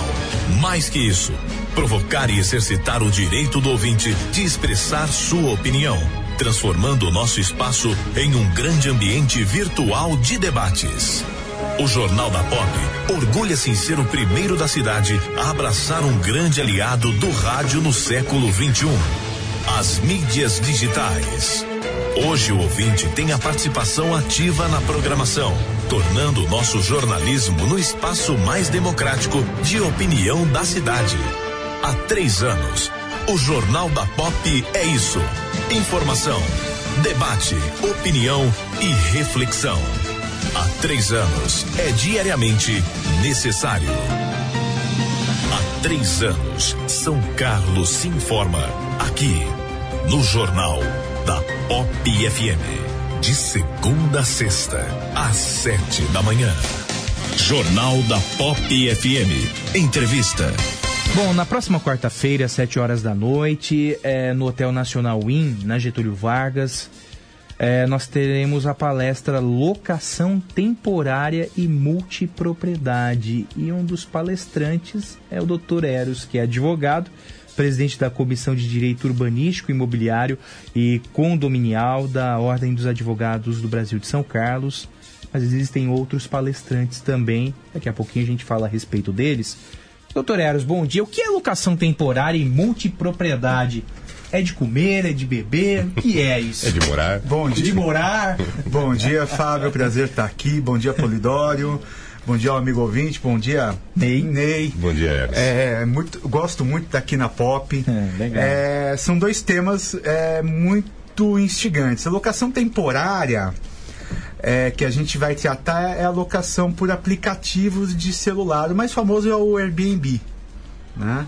É aquela locação. Diz que você aluga ca- casa de praia. Que você aluga casa de praia, você Em pousadas também, enfim. Em pousadas menos, mas você É. vai alugar. Em pousada não dá confusão, mas você vai alugar apartamento.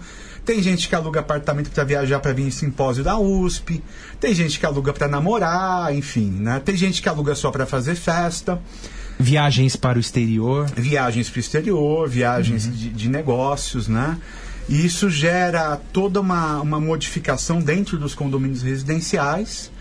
É, e a questão da multipropriedade é uma forma, no- é uma forma diferente de condomínio. a multipropriedade é quase uma propriedade tridimensional. Quando a gente fala em condomínio, a gente fala em propriedade é, coletiva no espaço. A gente pensa em espaço, em fração ideal de terreno. Então, nós somos donos, é, nós quatro aqui somos donos de um, de um apartamento em condomínio. Um quarto é seu, um quarto é meu, um quarto do Ney, um quarto do Polidório. Na multipropriedade, a gente fala em divisão da propriedade no tempo. É, a gente não é dono da fração ideal de terreno, a gente é dono de todo o apartamento, de tudo que tem lá dentro, e geralmente ele vem acompanhado também do serviço hoteleiro, ou de um parque, ou de, um, de uma locação de um, de, um, de, um, de um espaço comercial, industrial, o que seja, mas nós temos direito a utilizá-lo no tempo. Somos nós quatro aqui, vamos imaginar que a gente faça uma divisão é, um quarto do ano você usa, três meses eu, três meses o, o Ney, três meses o Polidório. É no tempo essa divisão de locação. E é muito, é muito usada para empreendimentos turísticos, né? O mercado de parques, por exemplo, cresceu muito por conta da, da, da multipropriedade. Mas isso não dá conflito, não? A multipropriedade menos, porque a multipropriedade é uma, nega- é, é- é uma relação negocial de investimento, é o segundo imóvel. Você, em vez de ter um, um imóvel na, na praia, que você vai pagar por ele o ano inteiro e, e- vai usar uma semana e vai se preocupar, você compra é, uma semana ou duas semanas de um, de um imóvel na praia. E, e- e você tem ali o empreendimento. No, no período, se você não usar, você pode ter uma receita. Né? Em alguns tem pool de locação e tal. E se você é, quiser, você pode não usar aquele. é, existe uma. é, existem cadeias de, de- de- desses empreendimentos, de vários empreendimentos diferentes ligados a redes. Então você pode é, usar, você tem um empreendimento aqui em Olímpia, e você, em vez de usar o seu tempo em Olímpia, você usa lá no Caribe. É, é, é outra, é outra situação, é diferente do, da locação temporária em condomínio residencial. Essa dá confusão. Por que da confusão? É. Veja, imagine você, Ney. Você é um cara pacato, né? Você, você mora num condomínio residencial. Aí teu vizinho ele resolve começar a alugar por aplicativo. Todo, todo, toda semana tem três, quatro hóspedes diferentes. Não sabe quem vem. Não sei quem vem. Não Com sei, seus comportamentos diversos. nos seus né? comportamentos. Tem um que vem com criança, tem outro que vem com cachorro. Tem o cara que, que, que, que, que, que, que, que vai lá pra, com a amante. Tem o cara que usa para fazer festa. Tem gente que aluga para usar salão de festa, por exemplo. E, e você começa a ter que situação. Tem condomínio que para a pessoa entrar tem que fazer cadastro. Então, ou você vai ter aquele, aquele, aquele locatário. Eu não vou usar hóspede porque, porque não é bem hospedagem. Mas você tem aquele locatário, aquela pessoa diferente ao condomínio que vai demandar cadastro, ca- que custa tempo Sim. de funcionário. Você tem, às vezes, como o Airbnb permite, por exemplo, locação de quarto, um apartamento que geralmente moram famílias de três, quatro pessoas, camarada coloca lá dois beliches e faz um, um mini hostel. Então, de repente, você tem seis, sete pessoas ao mesmo tempo naquela unidade, usando elevador, elevador com mala, é, usando piscina, academia de ginástica, enfim, a estrutura do condomínio. Isso gera conflitos que você, de- da, dos mais amplos possíveis. Mas são obrigados a seguir a regra do condomínio já pré-estabelecida. Aí veja bem, ele vai ficar um dia lá no condomínio. Uhum. Não está muito preocupado com a regra do condomínio. Né? Ele, ele- imagina uma pessoa que aluga um, um apartamento para fazer uma festa. Ele vai ficar um dia lá. Né? Aí o condomínio, geralmente as, as convenções condominiais, elas prevêem a aplicação de, de advertência, depois da multa. É, aí o, o cara faz lá a festa, ele tem, o síndico vai fazer o quê? Ele vai advertir o, o, o, o- locador, né? o proprietário da unidade. Mas ele vai. Ele, se é uma, uma locação normal, uma locação estendida, o- ele adverte o locatário, o a- aquela advertência funciona. E se não for? Aquele é, n- não tem aplicação de multa, porque o proprietário pode repassar a multa, inclusive no aplicativo, né? Então essas questões elas se tornam muito sensíveis dentro do condomínio. Agora, para quem é voltada essa palestra, Eros? síndicos, advogados, administradores de condomínio, público em geral. É a, a palestra aberta ao público em geral.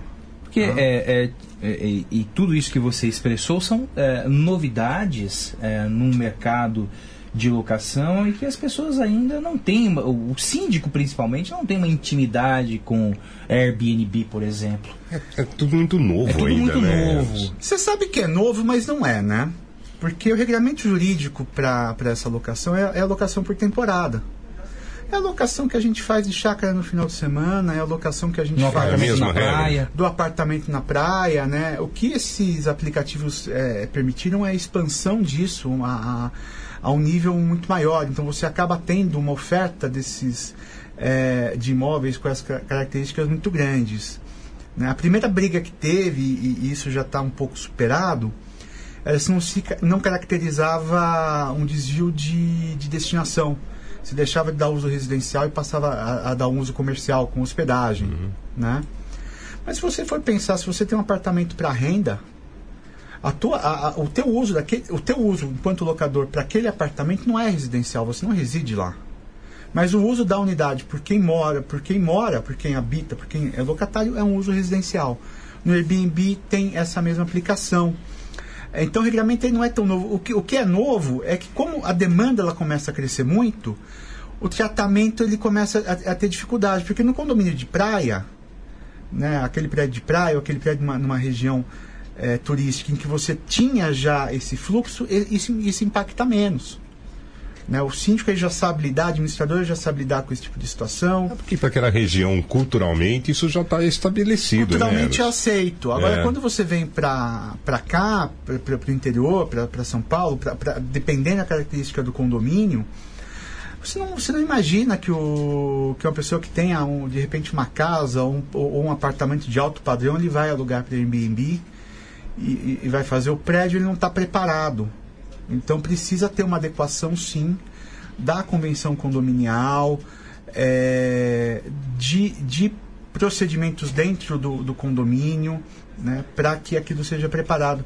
Você sabe que tem uma cidade em Minas que criou uma lei que obriga a. Olha, olha que interessante, lei municipal. Ela obriga que o proprietário comunique à administração do condomínio a, a, a, opção por esse tipo de locação e a fixação das normas internas do condomínio, um extrato das dentro da unidade. É, Mas é isso que eu ia te perguntar nesse momento. Se pro condomínio, dentro do condomínio, é, você tem que, você como né, um, um dono de uma propriedade, né, de uma Uhum. unidade, se você tem que avisar o condomínio que você está dirigindo aquela unidade para um negócio específico, para um lado ou para o outro. Isso não é obrigatório.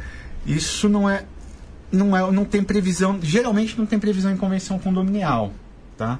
É uma das coisas que que eu oriento, que se modifique a convenção condominial e se crie algumas regras específicas para esse tipo de, de locação.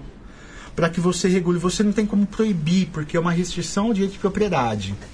Mas você tem como regular. Né? Você consegue regular é, formas dessa de, de comportamento, até estabelecer, olha, você vai comunicar que você vai fazer essa locação. Se for verificado que você está fazendo sem a comunicação, você está sujeito a multa. Você optando por esse tipo de locação, havendo infração da- da- da- das normas condominiais, você tem uma. uma a- a aplicação de penalidade é direta, é multa direto. E, e você pode até criar, como você, dependendo do condomínio, como você gera um, um, um, um sobreuso de alguns serviços do condomínio, aumentar o valor da taxa condominial. Há necessidade de algum regramento, uma legislação municipal para contemplar essas duas questões, doutor Eros? Olha, eu, eu entendo que não. Tá? É, é bom ter, é, é bom ter, mas eu entendo que não. Eu entendo que a convenção condominial ela pode tratar isso muito bem.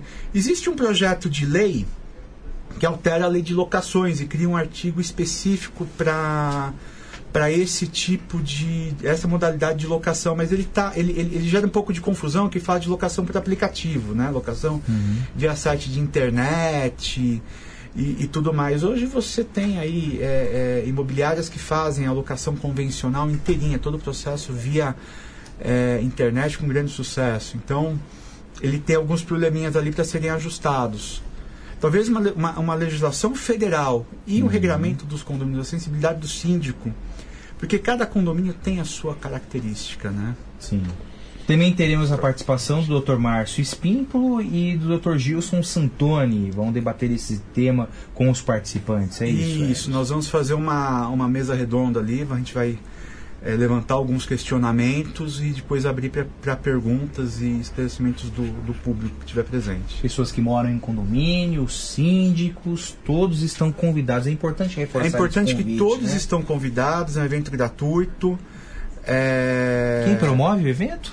Quem promove é a Emil. Emil. É uma empresa de terceirização de mão de obras de Ribeirão Preto. Legal, muito bom isso. E Precisa fazer uma pré-inscrição ou não? tem que fazer uma pré-inscrição pelo Simpla. Aham. Né? Eu posso até te mandar o, o link, você coloca, se você puder, por favor, Eu colocar. já tenho, no... já você tenho já aqui, tem? ó. É o simpla.com.br, né? simpla.com.br. Aí tem é, barra palestra, locação temporária e multipropriedade. Esse é o, o link do Simpla. Mas é, é só buscar o simpla.com.br. É, lá existem todas as informações Existem as necessárias para inscrição. Acho que vale a pena, vale a pena mesmo para é, é, é, principalmente para as pessoas que, que, que habitam em condomínios e os síndicos. Importante participar desses eventos até para trabalhar futuramente com os conflitos, né? Saber como lidar com os É conflitos. né? importante, é importante prevenir, Aham. né? É Principalmente verdade. prevenir. Você estabeleceu algumas regras básicas ali para que tenha prevenção e, e- e- e não cometer erros. Por exemplo, É. tem muito condomínio que aprova um, um regulamento em Assembleia Geral por quórum de maioria da Assembleia Geral. Uhum. Vai dar, vai dar caca.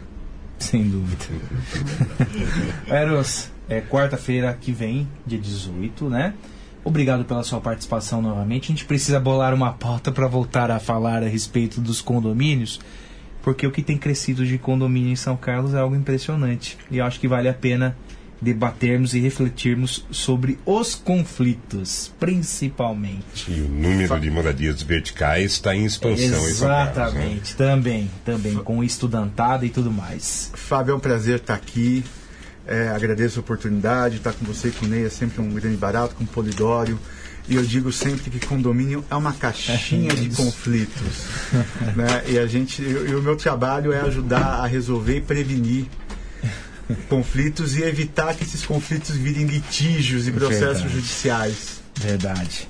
Mas é sempre um grande barato estar aqui. Obrigado Legal, pela oportunidade. legal, doutor Eras. Bom dia, Ney. Até amanhã, Fabinho. Bom dia, Polidoro. Bom Fica dia. até meio-dia, voltamos amanhã às sete.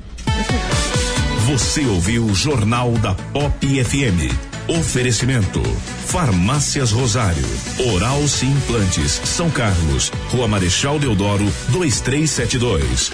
Art Point, Gráfica e Editora.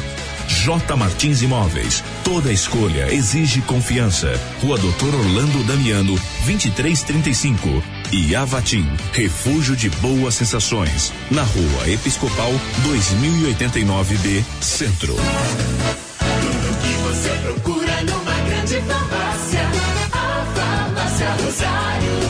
Farmácia Rosário. É barato, é Rosário. Atendendo toda a região. Os melhores preços, as melhores promoções. Rosário. Você conhece, você confia. É barato, é Rosário.